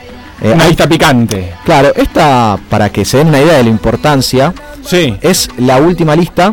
La definitiva. No, la, la- claro, la última antes de la definitiva. Ok. O sea, la anteúltima, digamos. Ok, la no definitiva, entonces. Eh, sí, pero ya los futbolistas eh, empiezan a darse cuenta que solamente quedan horas y les queda poco tiempo para hacer muchas cosas en los pocos partidos que le quedan de acá a Qatar para ganarse un lugar. Ahora, eh, lo más importante dentro de la convocatoria de Scaloni es que tiene tres sorpresas, que las sorpresas son chicos que me parece no tienen, y me parece también que él hasta lo ha hablado con ellos, no tienen mucha chance de ir a este mundial, pero sí que los trabaja para un futuro, como es el caso de Thiago Almada, el jugador surgido de Vélez, de Nebuen Pérez y de Facundo Medina. Estas son las sorpresas por la edad que tienen estos jóvenes. ¿Estos chicos juegan acá, en nuestro país? No, no, eh, juegan en, por ejemplo, mira, tenemos acá, vamos a, a seleccionar Thiago Almada, está en el Atlanta United, después tenemos a Medina, que lo tengo acá, a Facundo Medina, que juega en el Lens, y el otro que te había comentado era eh, Nebuen Pérez, ya han salido del Argentinos. fútbol argentino, claro, son argentinos, pero ya no están más en el fútbol argentino, Nebuen Pérez juega en el Udinese, esas son las, las sorpresas, no van a ir al mundial, me parece, por la edad que tienen. Eh, también llamó muchísimo la atención que forma parte de la nómina Enzo Fernández, el chico surgido de River que la está rompiendo en el Benfica, que en Champions, hasta incluso ya en lo poco que va de Champions, ha hecho goles. Pero la gran, la gran desaparición, por así decirlo, de esta lista tiene que ver con la de un arquero. Es Juan Muso, el ex arquero de, de Racing que ataja en Udinese, que formó parte de la delegación argentina a lo largo de todo el proceso Scaloni. Estuvo en las dos Copas Américas y hoy por hoy, por cómo se han dado la- las cuestiones de arqueros, Argentina tiene cuatro arqueros muy competitivos, de los cuales el entrenador para Qatar va a tener que elegir tres. Uno va a quedar afuera. Entonces, ¿quién forma la nómina de esos cuatro? Armani, Emiliano Martínez y Rulli. Bien. Esos son los que están en esta lista y Juancito Muso ha sido excluido. Pero bueno, a uno también le empieza a llamar la atención o comienza a pensar en qué estaría sintiendo el futbolista, ¿no? Que acompañó todo el proceso y en la última lista te ves que estás afuera. Claro. Y después también uno tendrá por supuesto su, su cuestión o, o su visión futbolera. A mí me parece eh, que ha sido muy meritorio lo que han logrado Jerónimo Rulli, además de bueno que el Diego Martínez ya por los penales y por la Copa América tiene un lugar muy importante ganado, pero Rulli también la está rompiendo en Europa. Eh, Rulli, para que te des una idea, es el arquero del Villarreal, que la está rompiendo, ha tenido también una Champions League pasada muy importante, el Villarreal compitió hasta instancias decisivas, entonces es muy difícil realmente para Scaloni. Claro. Lo que a mí poderosamente me, eh, me da o, me deja con dudas es la actualidad, por ejemplo, de Franco Armani. Que la actualidad de River no es la mejor. Armani ha sido importante igualmente también en el proceso. Pero Armani todos los fines de semana eh, le patean futbolistas del torneo argentino, mientras que a Rulli, a Muso y al Diego Martínez le patean jugadores de la elite europea. Claro. Entonces, El Dibu Martínez está en Inglaterra, ¿no? Jugando. Claro, en este momento está jugando. eh, si no me equivoco, el Aston Villa está jugando su equipo. Si no me, si no me equivoco, era, era hoy que comenzaba la, la Premier. Sí. Pero bueno, son- 1-0 eh, ganando el Aston Villa contra el Southampton a está. 68 minutos. Muy bien, muy bien, imp- impresionante. Eh, y después, bueno, será obviamente espectacular despedir a la selección argentina, eh, volver a verlo a Messi, va a estar Julián Álvarez, si querés repaso rápidamente Claro. los apellidos, Armani, Emiliano Martínez, Jerónimo Rulli, Montiel, Nahuel Molina, Pesela, Cuti Romero, Nehuen Pérez, Lisandro Martínez, Otamendi, Huevo Acuña, Medina, Tagliafico, Leo Paredes, Guido Rodríguez, Enzo Fernández, McAllister. Hay que ver si McAllister se gana un lugar también en el Mundial. Me parece que va a ser muy importante lo que pueda llegar a ser a Alexis, que es el futbolista del Brighton, que también está con un muy buen presente. De Paul, Lo Celso, Papu Gómez, Thiago Almada, Dybala, Di María, Messi, Julián Álvarez, los Correa, tanto Joaquín como Ángel, y Lautaro, el Toro Martínez, que rápidamente se me viene a la mente todo lo que se vivió eh, hace, unas, hace unos días al respecto de, de su Instagram. Ah, sí, pero ¿cómo? Twitter es una locura No, es total. espectacular. Eh, O Instagram fue en este caso, en realidad vamos a decir que fue Instagram porque lo que sucedió fue que a él le cierran, no sé el motivo, quizás Bolicha lo sabes, Sí. pero eh, se ve que él pierde la cuenta, ¿no? Sí, eh, lo hackearon. Denunció que lo quisieron hackear. Quisieron hackear claro, la quisieron cuenta. hackearle su cuenta de Instagram y empezaron una serie de rumores Especulaciones. horribles, tóxicos, pero horribles, ¿eh? usuarios de Twitter, porque encima, paralelamente, eh, su mujer, Agus Gandolfo, que lo acompaña desde hace muchísimo tiempo, que está eh, siempre, siempre eh, subiendo y publicando contenido con él, justo ese día subió una, una historia con una frase como todo el amor que das en algún momento vuelve.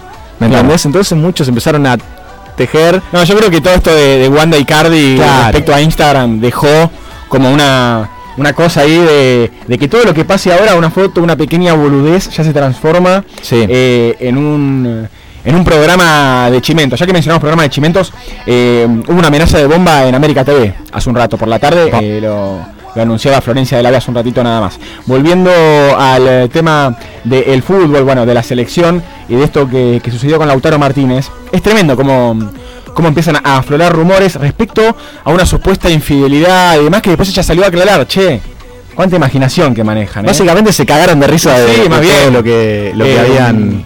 Respecto a, a Wanda y a Icardi, también eh, escuché, Icardi fue transferido a otro Sí, club. al Galatasaray de Turquía. Llama mucho la atención también porque es un a ver, es un país donde el fútbol no es tan competitivo, pero hay mucho dinero también que le brindan a sus futbolistas y es por eso que Icardi fue transferido. Ah, se puede decir que es un buen, un buen contrato, digamos, el que Sí, sí, tremendo. También se habla de un operativo seducción, no solo para Mauro, sino también para Wanda. De que le habrían prometido eh, presencia en algunos medios, eh, que se saque o que sea, no sé, que participe en publicidades eh, por ese estilo, para que también eh, se vayan a vivir a, a Turquía, a Galatasaray. Y el equipo ni siquiera juega Champions, ni siquiera juega Champions, o sea, pierde ritmo competitivo Icardi, que está empezando a priorizar más lo económico. Igualmente, era futbolista de PSG antes, tampoco es que que- le costaba eso- llegar a fin de mes. No, eso quería cons- consultarte también, porque mm, hay como un, eh, una corrida, ¿no? De Icardi de un lugar de, de jerarquía, ¿no? En Sí. términos futbolísticos, que fue como decayendo. Y yo no sé si, te pregunto, Licha, quizás eh, tenés alguna opinión personal o, o lo que sea. Todo este tema de, de- de la farándula, los medios, el Instagram, lo que le pasó con Wanda, que el anillo, que no sé qué. Eh, ¿La, la habrá afectado también? Digo, porque pasó por, por momentos muy altos y después tuvo como un declive que, que siguió bajando. Es que en el ambiente deportivo eso no cae bien. La exposición de esa manera no cae del todo bien. Vos fijate que, sin ir más lejos, lo que le pasó a De Paul en el último tiempo, que ha tenido puertas adentro algún llamado de atención al respecto de. Yo, yo realmente imaginaba, en el caso quizás de Icardi, que si mal no recuerdo, se perdió incluso partidos por tener que viajar por el tema de y qué sé yo. Nunca imaginé que el tema de Poli iba a traer alguna consecuencia real, eh, puertas para adentro, ¿no? Sí, hubo charlas. eh, lo, han, lo han manifestado, hubo, hubo charlas muy tranquilas. Bueno, ya que hablamos de chimentos y demás y de rumores de romances, eh, justo Tini sacó un tema hace muy poco, Oh, no sé sí, si lo va a sacar también. ahora, Sí. con Tiago, con Tiago el rapero, y lo protagonizan ellos el videoclip, están ahí muy, muy a los besos, qué sé yo. Casi chapando. Sí, sí, sí, también se arma polémica. A mí me parece que está perfecto. Eh, hay gente que dice, che, pero qué necesidad de que actúen ellos. Y mirá, no es lo mismo. Si lo actúan ellos dos que si lo actúan No, total. dos actores random. Y además uno no Así sabe. se levanta mucho, sí. Uno no sabe puertas adentro. Claro, incluso sea, a mí no me gusta el show. que incluso que lo hagan a propósito. Dice, che, que hable, que la gilada hable, ¿no? Sí, totalmente. Entonces, eh, volviendo al tema de Icardi, le ha cerrado las puertas, me parece, eh, de muchos otros clubes. Eh, a mí me pareció un error muy grave que ha tenido él de irse a París, porque en París al formarse un equipo tan competitivo, él perdió minutos. Eh, creo que también prevaleció mucho la, la idea o el objetivo de, de Wanda de querer vivir en París. Él fue al PSG donde terminó compartiendo plantel con astros como Messi, eh, Mbappé, Neymar y perdió, perdió minutos, que era lo que él más necesitaba en el momento de, de su carrera y por eso es que ahora termina relegado y termina yéndose a Galatasaray, que también me llamó la atención, ¿eh? porque más allá de todo, Icardi es un jugador que tiene jerarquía, que podría jugar tranquilamente en la Premier League, en cualquier equipo competitivo, de una de las ligas más competitivas del mundo como es la inglesa. Y termina mm, en Turquía, bueno, presentado ya hace, hace, algunas, hace algunas semanas, y vamos a ver qué suerte tiene, pero ni siquiera compite por Champions. Mencionabas al país San Germán recién, equipo que eh, viene de ganar la vuelta 3 a 1 también, ¿no? Eh, de la mano de Messi, Mbappé y el crack Neymar, que la está rompiendo Neymar. Puede ver algo del partido, puede ver un rato y, y me encanta cómo juega, cómo se entiende con Messi. Y a veces siento que con Mbappé eh, no, no conectan tanto, ¿no? Como, bueno, ellos ya vienen de jugar juntos y demás, digo. Pero, pero los veo como como haciendo una muy En linda sintonía. comunión, en sintonía en el París, ya verlos con, este- con esta camiseta es, es interesante y a pesar de todo están ganando. Sí, vos haces referencia al partido que le ganaron al Maccabi de mm, Israel. El equipo israelí, sí. 3 a 1, en el cual se vieron también eh, muy lindas imágenes que captaron de Leo Messi saliendo a la cancha, al terreno de juego, y todos los chicos que hacen de... no son alcanzapelota, eh, sino más bien están en la presentación y en el saludo protocolar de los equipos, desesperados por abrazarlo a Leo. Eh, fue realmente muy tierna ver la imagen porque eh, sale el PSG a la cancha y vos ves pasar a Sergio Ramos, a Mbappé, a Neymar y los nenes están hipnotizados con Messi. Y van todos a darle la mano a Messi y a querer abrazarlo. Y Leo, por supuesto, muy bondadoso. eh, se, se termina hasta casi sacando fotos eh, con todos ellos eh, que lo buscaban. Pero sí, es verdad, el PSG ganó 3 a 1 en una nueva jornada de Champions donde ya los poderosos se encaminan. Claro. Creo que recién fuera del aire hablábamos del golazo también que ha hecho Haaland para el Manchester City. Tiene 6 puntos el City, al igual que el PSG por otro grupo. Son los que ya empiezan a, a marcar que pueden ser fieles candidatos de la Champions. El Madrid también ha ganado los dos partidos, tiene 6 de 6, al igual que el Bayern Múnich. Así que me parece que esos son eh, los, los objetivos más importantes que tiene, que tiene esta Champions, o tal vez los equipos más lindos para ver. Eh, me reía porque, bueno, yo lo, lo cuento, porque tal vez el que lo escucha del otro lado dice de qué se ríe este loco. Eh, Está, está bien, Chris, ¿no? Está, está perfecto. Está pateando sillas, eh, muchacho. Estamos hablando del mundial y, y se pone a patear cosas. Cristian, el futbolista de, de nuestro equipo, que doy fe, la rompe toda. También tuve la posibilidad de hacer algo que no se hace mucho, que es ver al rojo. Uh, sí. Vos, Licha, sos de Racing, yo sé que está todo medio mal, cuando hablamos de fútbol me mira mal, qué sé yo, pero yo soy así, yo soy exitista, ¿viste? Cuando veo que el rojo gana, eh, lo menciono. Eh, ¿Cómo viene Independiente? Está muy bien, está muy bien lo que, lo que consultás porque eh, se disputó ayer un partido por los octavos de final de la Copa Argentina. Independiente enfrentó a Vélez y para el equipo de Falcioni era un partido importante. Había repuntado en la liga después de una muy mala racha. Eh, había repuntado, había vuelto al triunfo, eh, le habían dado confianza nuevamente los futbolistas a Julio César Falcioni y ahora tenía una escala eh, también que tenía cierta delicadeza porque el que perdía se quedaba fuera de la Copa Argentina y para Independiente hubiese significado un golpe muy fuerte. La cuestión es que Independiente sacó adelante el partido de muy buena forma ante un Vélez muy desconocido, también un Vélez con lo suele hacer, ¿no? Porque es un club que le da mucho mucha participación a los chicos, pero eh, jugaron eh, muchos de, de ellos en el partido de ayer e Independiente lo sacó adelante pura y exclusivamente te diría porque mm, Fernández, el futbolista, el delantero del rojo, está en un momento espectacular.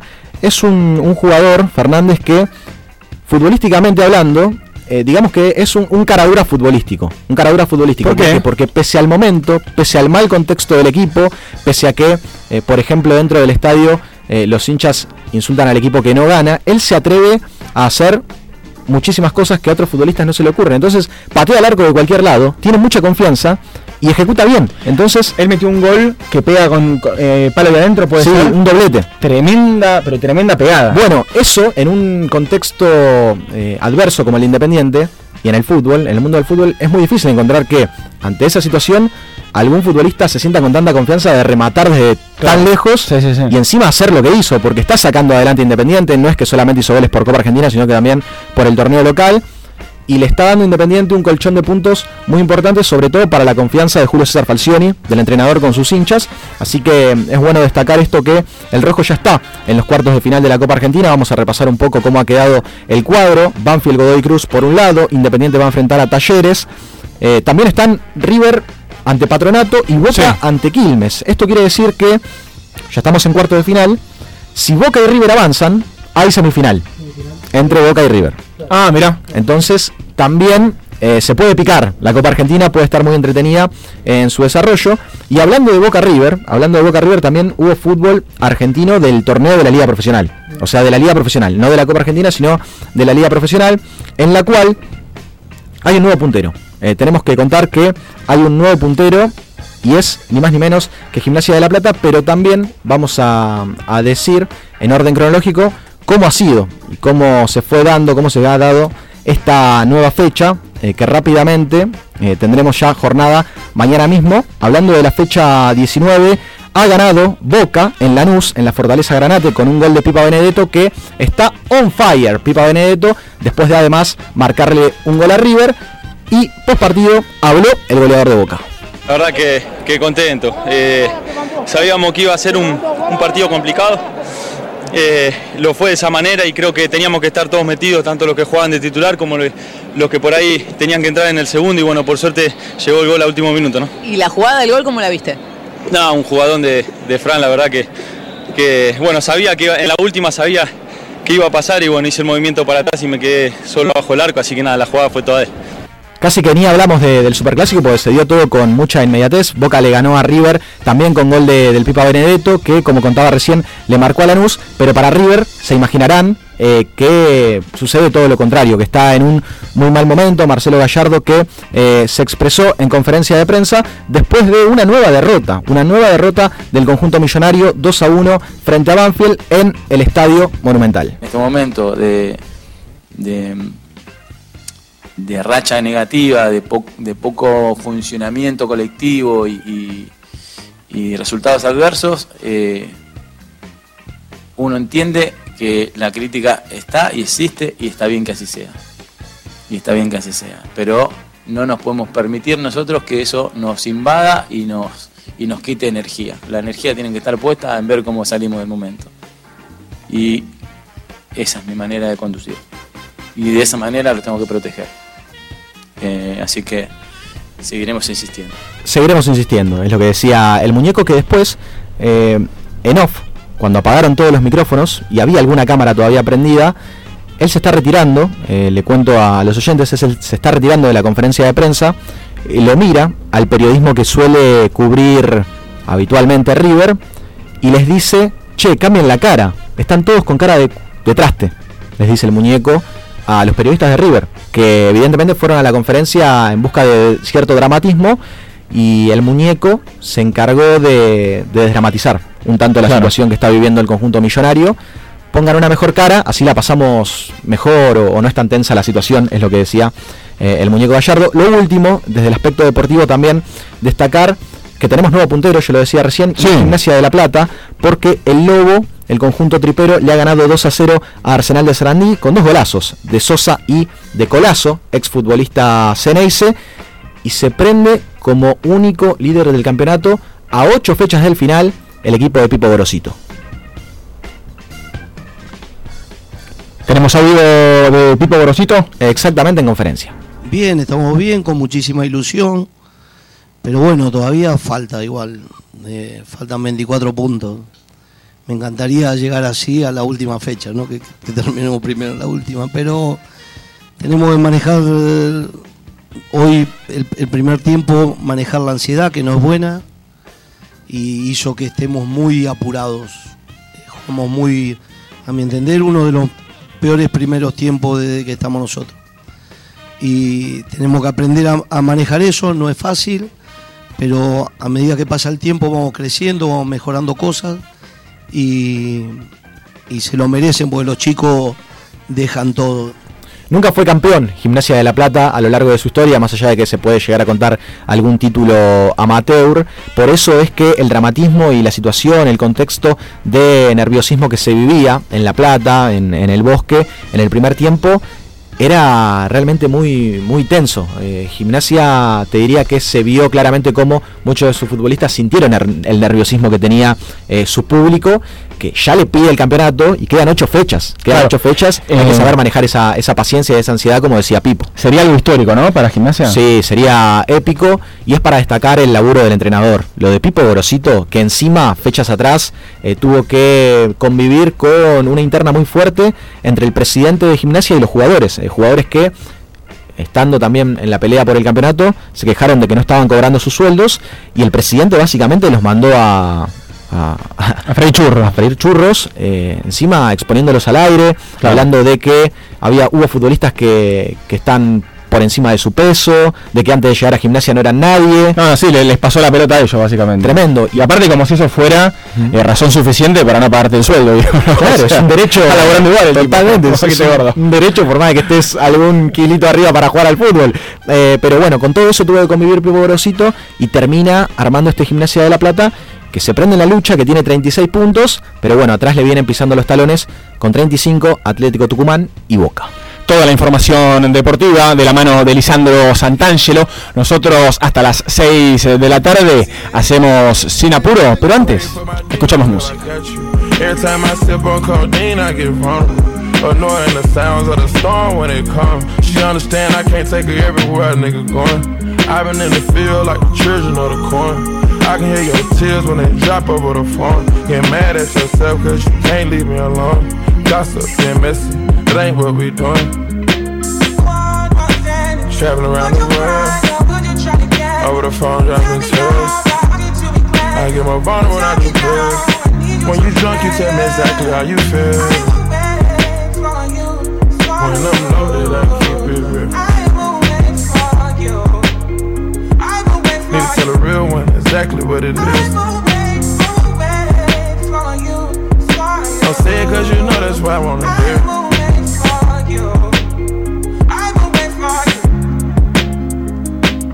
Yeah. I've been trapping around the world. I sit on my balcony and wonder how you're feeling. I got a career that takes my time away from women. I cannot convince you that I love you for a living. I be on your line, feelings flowing like a river. Be texting back, you and Kiki on the river. Message say deliver, but I know that y'all don't get it. Why you introduce us if you knew that you was with him? Made me shake his hand, we all been fucking for a minute. Walk me off the plane because you know that I'm a swimmer. Supposed to be a dog, but you done put me in a kennel. Girl, put a muzzle on it, all that barking over dinner. I was fucking with you when you had a tiny presidential. You got better when you met me, and that ain't coincidental. Tried to bring the best out you, guess I'm not that influential. Guess I'm not the one that's meant for you. Escuchamos a Drake con Future y Thames haciendo Wait for You. Hace muy poquito fue noticia el rapero canadiense porque mostró su colección de autos. Sí, sí, sí, unas camionetitas muy interesantes eh, que mostró en sus redes sociales. Y bueno, eh, se habla también y se ha mm, dicho sobre el patrimonio ¿no? que tiene, eh, que creo que si no me equivoco eh, está por ahí, Hopi, si no... si Ronda no- los 300 millones de dólares. ¿eh? Bueno, Drake, uno de los más grandes eh, productores y artistas del rap, ex pareja también de Rihanna. Y, y un grosso, sin lugar a dudas, también influencia para muchísimos y para muchísimas artistas que escuchamos en Sinapuro, que son argentinos, que son argentinas. Claro, la camioneta que mostró era una Cadillac. Claro, la Escalade. Claro, negra, Una, imponente. una camioneta típica de, de raperos, Claro. ese estilo medio gangster, eh, lo que es el gangster rap, eh, al el fiel estilo de 50 Cent, por ejemplo. A mí, todo lo que tiene que ver con, con el tema raperos y autos, me gustan personalmente los lowriders. Bueno, los Cadillacs, ¿viste? Pero los autos, los autos viejos. Sí. Cadillacs del, del, del 60, del 70. Toda esa onda me gusta mucho. ¿Y quién, a quién viste de ese estilo? ¿O suelen, o suelen utilizarlos en videos? Snoop Dogg tiene varios de esos. Ah, bueno, recuerdo el entretiempo de el Super Bowl. Claro. Que él está arriba de un auto. Con Eminem, bueno, lo hace y lo ha hecho varias veces en, en el escenario. Eh, de hecho, bueno, varias veces entró al escenario de un show arriba de, de un lowrider y, y- y cantando. Bueno, uno, uno de, los, de los referentes, ¿no? Del gangsta rap. También eh, eh, Snoop Dogg. Y si hablamos de referentes, y si hablamos de nuestro país, de Argentina, tenemos que mencionar a Lali, porque ya eh, vendió entradas para llenar dos Vélez. La primera artista argentina que eh, va a hacer un Vélez, un estadio tan grande, y bien argentina como es, estuvo en España y habló sobre el Fernet. Se armó también polémica. Porque No. dijo que era un viajero, sí, sí. ¿Pero qué polemizaron eso Eh, también? porque te dicen, no, che, como viajero, eso es un término de porteño. Después saltó un corredor que te dice, no, mira, acá se dice, pero no. Y, y hubo, hubo de todo. Eh. Pero mm, lo que sí se rescata de todo esto es que obviamente es muy nacionalista ella, ¿viste? Es muy patriota Lali. Es algo que me gusta mucho de ella. Además de ser una gran actriz, va a protagonizar una serie, eh, creo que es de Amazon Prime. ¿No? Sí, creo de Amazon Prime. Y también se comió una fake news esta última semana. ¿Lali? Sí, en un programa de, de televisión así de chimentos, levantaron un audio de la película como si fuera un audio de ella real. Ah, pero no se lo comió Lali, claro, la, la No, periodista. no, claro. Sí, la eh, y empezaron como, bueno, a inventar que, que estaba tratando mal a la gente y demás. Y era una escena, una escena de la serie. O Sí. sea, no habían chequeado absolutamente nada. Estefanía Velardi fue. Y obviamente, bueno, lo que más levantó repercusión en redes sociales y demás fue lo que pasó con su tremendo viajero en la, la TV española. Yo te quiero argentinizar, es como mi objetivo en, en esta vida, Vale. Pablo. Ser más libre y que vos seas más argentino, mira. Vale. Eh, y a veces cuando estás con tus amigos y es el momento de ya abandonar la casa donde esté sucediendo esa previa, Sí. ¿no? que nos juntamos a tomar, a charlar, a escuchar música, se arma lo que se eh, dice un viajero. Y esto, claro, bueno, no te vas a llevar un vaso de vidrio a la disco a la que vas, ni vas a llevar nada peligroso. Se lleva la botella plástica Sí. y se hace así. A ver si me sirve, yo creo que esto me va a servir. Y esto es así. Está que tiene práctica. El audio es parte de la, de la- Sí, del sí. folclore argentino.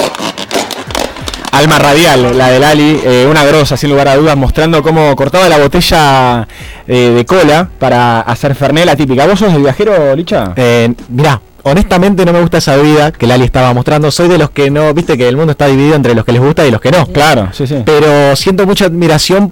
De los que le gusta y los que no le gusta el Fernet. Pero siento admiración por los que toman en, en esa botella cortada y quemada. O sea, yo quiero tomar ahí. Más allá de que no sea. Claro, te gustaría que te guste, ¿no? Sí, que alguien me diga, mirá, y, que, Ah. y, eh, me parece seductor el gesto de, de estar quemando la botella. Ah, mira. Me parece. Claro, Eh, sí, sí, hay algo, hay algo erótico ahí, ¿no? Hay algo Sí. de, de la, de la sensualidad, ¿no? Eh, No sé por qué. Bueno, trago de noche, viajero, ¿viste? Claro. Hagamos un viajero, bueno, suena. eh, Bueno, en, en el programa le decían eh, que en España a lo que llevan al boliche eh, lo llaman eh, pal camino, pal viaje, algo así. Ah, mira. Del viajero, bueno, pal viaje es muy parecido o algo por el estilo.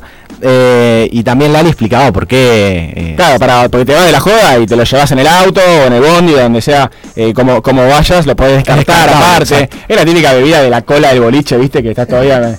Te, te lo llevaste, te lo llevaste para Sí. te quedó. Yo soy de la camada del viajero, si le decimos viajero, sin importar si es Fernet o no, si es una bebida para llevar en botella cortada, Claro. o sea, porque no te vas a llevar un vaso. Bueno, champán también se utiliza viajero. Sí, más bien, yo no tomo champán, por ejemplo. Yo el espumante no me llevo muy bien. Mirá qué mala- eh, pero el Fernet, el Fernet me gusta y mucho, al igual que a Lali. Y si hablamos de, de pop, tenemos que mencionar, ya habíamos hecho referencia a esta visita tan linda, que es la de Dua Lipa en nuestro país. esta gran artista eh, se presentó esta semana, el martes y el miércoles, en el campo argentino de polo. Y mm, la verdad que es tremenda la repercusión que tuvo. También eh, mucho público. Hubo mucho mucho encontrazo también entre el público en las redes. Para, hubo polémica. de polémica. Es que todo es, es que todo es polémico. Como no pasó nada de, de- de índole histórico, ayer viste que venimos de jueves Oh, durísimos. fuertes. Fuertes. Bueno, ayer no pasó nada, pero durante la semana pasó de todo. Hubo mucha queja del público. Que decía que, que faltaba como movimiento, que faltaba quilombo en el público. Yo sabes que leí, realmente leí que se estaban peleando porque muchas mujeres llevaban a los novios y los novios no sabían los temas. Bueno, algo que debe haber pasado desde la, desde la historia del pop, ¿no? Eh, muchas veces un género apuntado también al público femenino también. Claro. Y en este caso nos visitó esta gran artista que eh, también viene dejando mucho de que hablar en todos los lugares en los que se, mm, se presenta. Y escuchaba una versión espectacular de una banda que va a sacar un disco eh, dentro de muy poquito. Hablamos de los Arctic Monkeys, que en el mes de octubre van a sacar The Car, el eh, séptimo álbum de estudio de esta gran banda inglesa.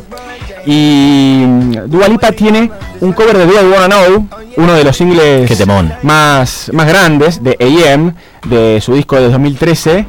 Y es interesante el cover que hace este tema que estamos escuchando ahora.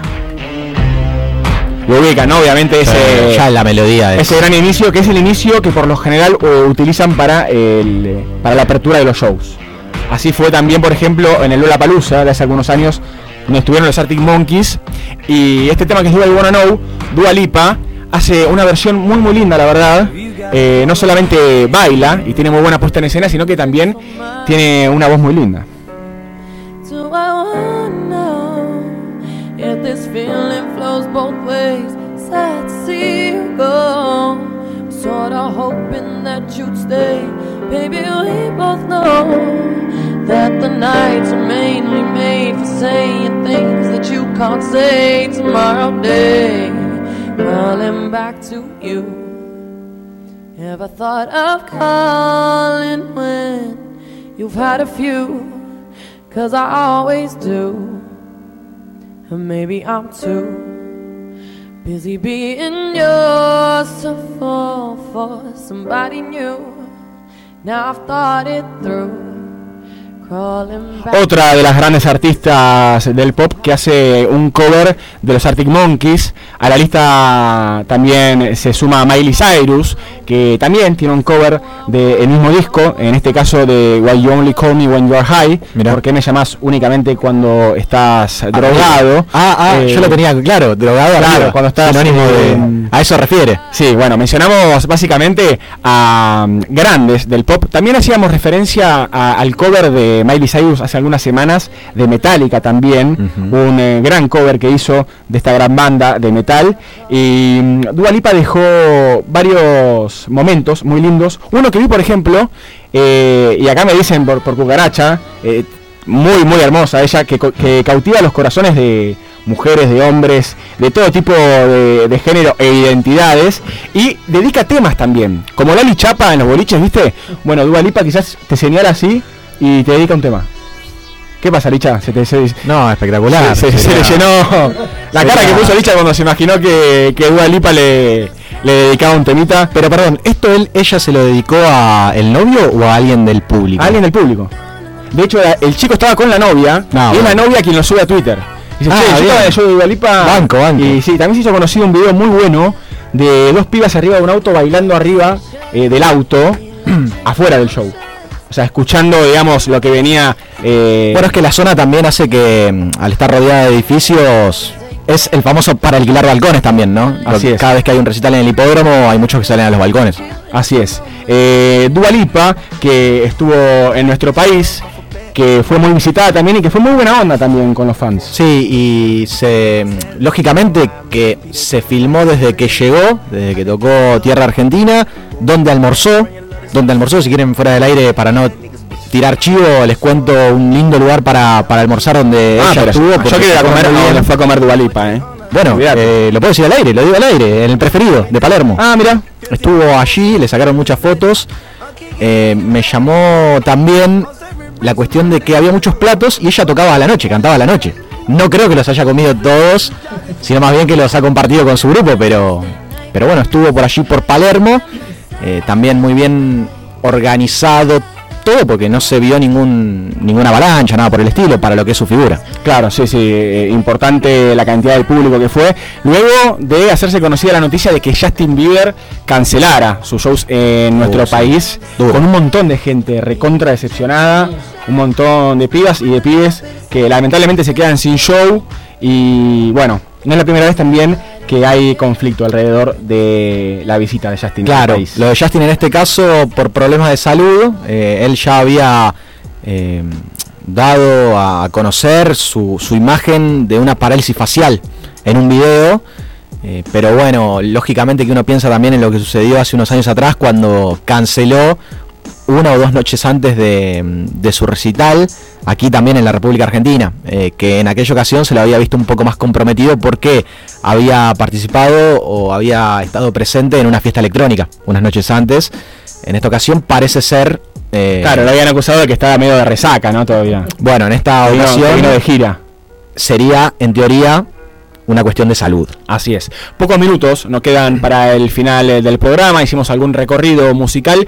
No quería mm, eh, dejarlos sin recomendarles una nota que me pareció muy interesante de esta semana. Es una nota que habla del surgimiento de cómo fueron eh, gestándose de alguna manera algunos grupos de derecha en nuestro país, más precisamente Revolución Federal, un grupo de libertarios del conurbano bonaerense, muchachos que en Plaza de Mayo más de una vez causaron disturbios, eh, revolearon antorchas prendidas a fuego, bueno, fueron con una guillotina también a Plaza de Mayo a expresarse eh, en contra del gobierno. Y hay una nota de Nicolás Weintraub, que es periodista, que es muy interesante. Él eh, pudo entrevistar a Leonardo Sosa, eh, uno de los jóvenes fundadores de este, de este grupo, que se llama Revolución Federal, y que en la nota, para el medio Revista Anfibia, un medio que también... Qué bueno es Anfibia. Sí, solemos, solimos ir ahí.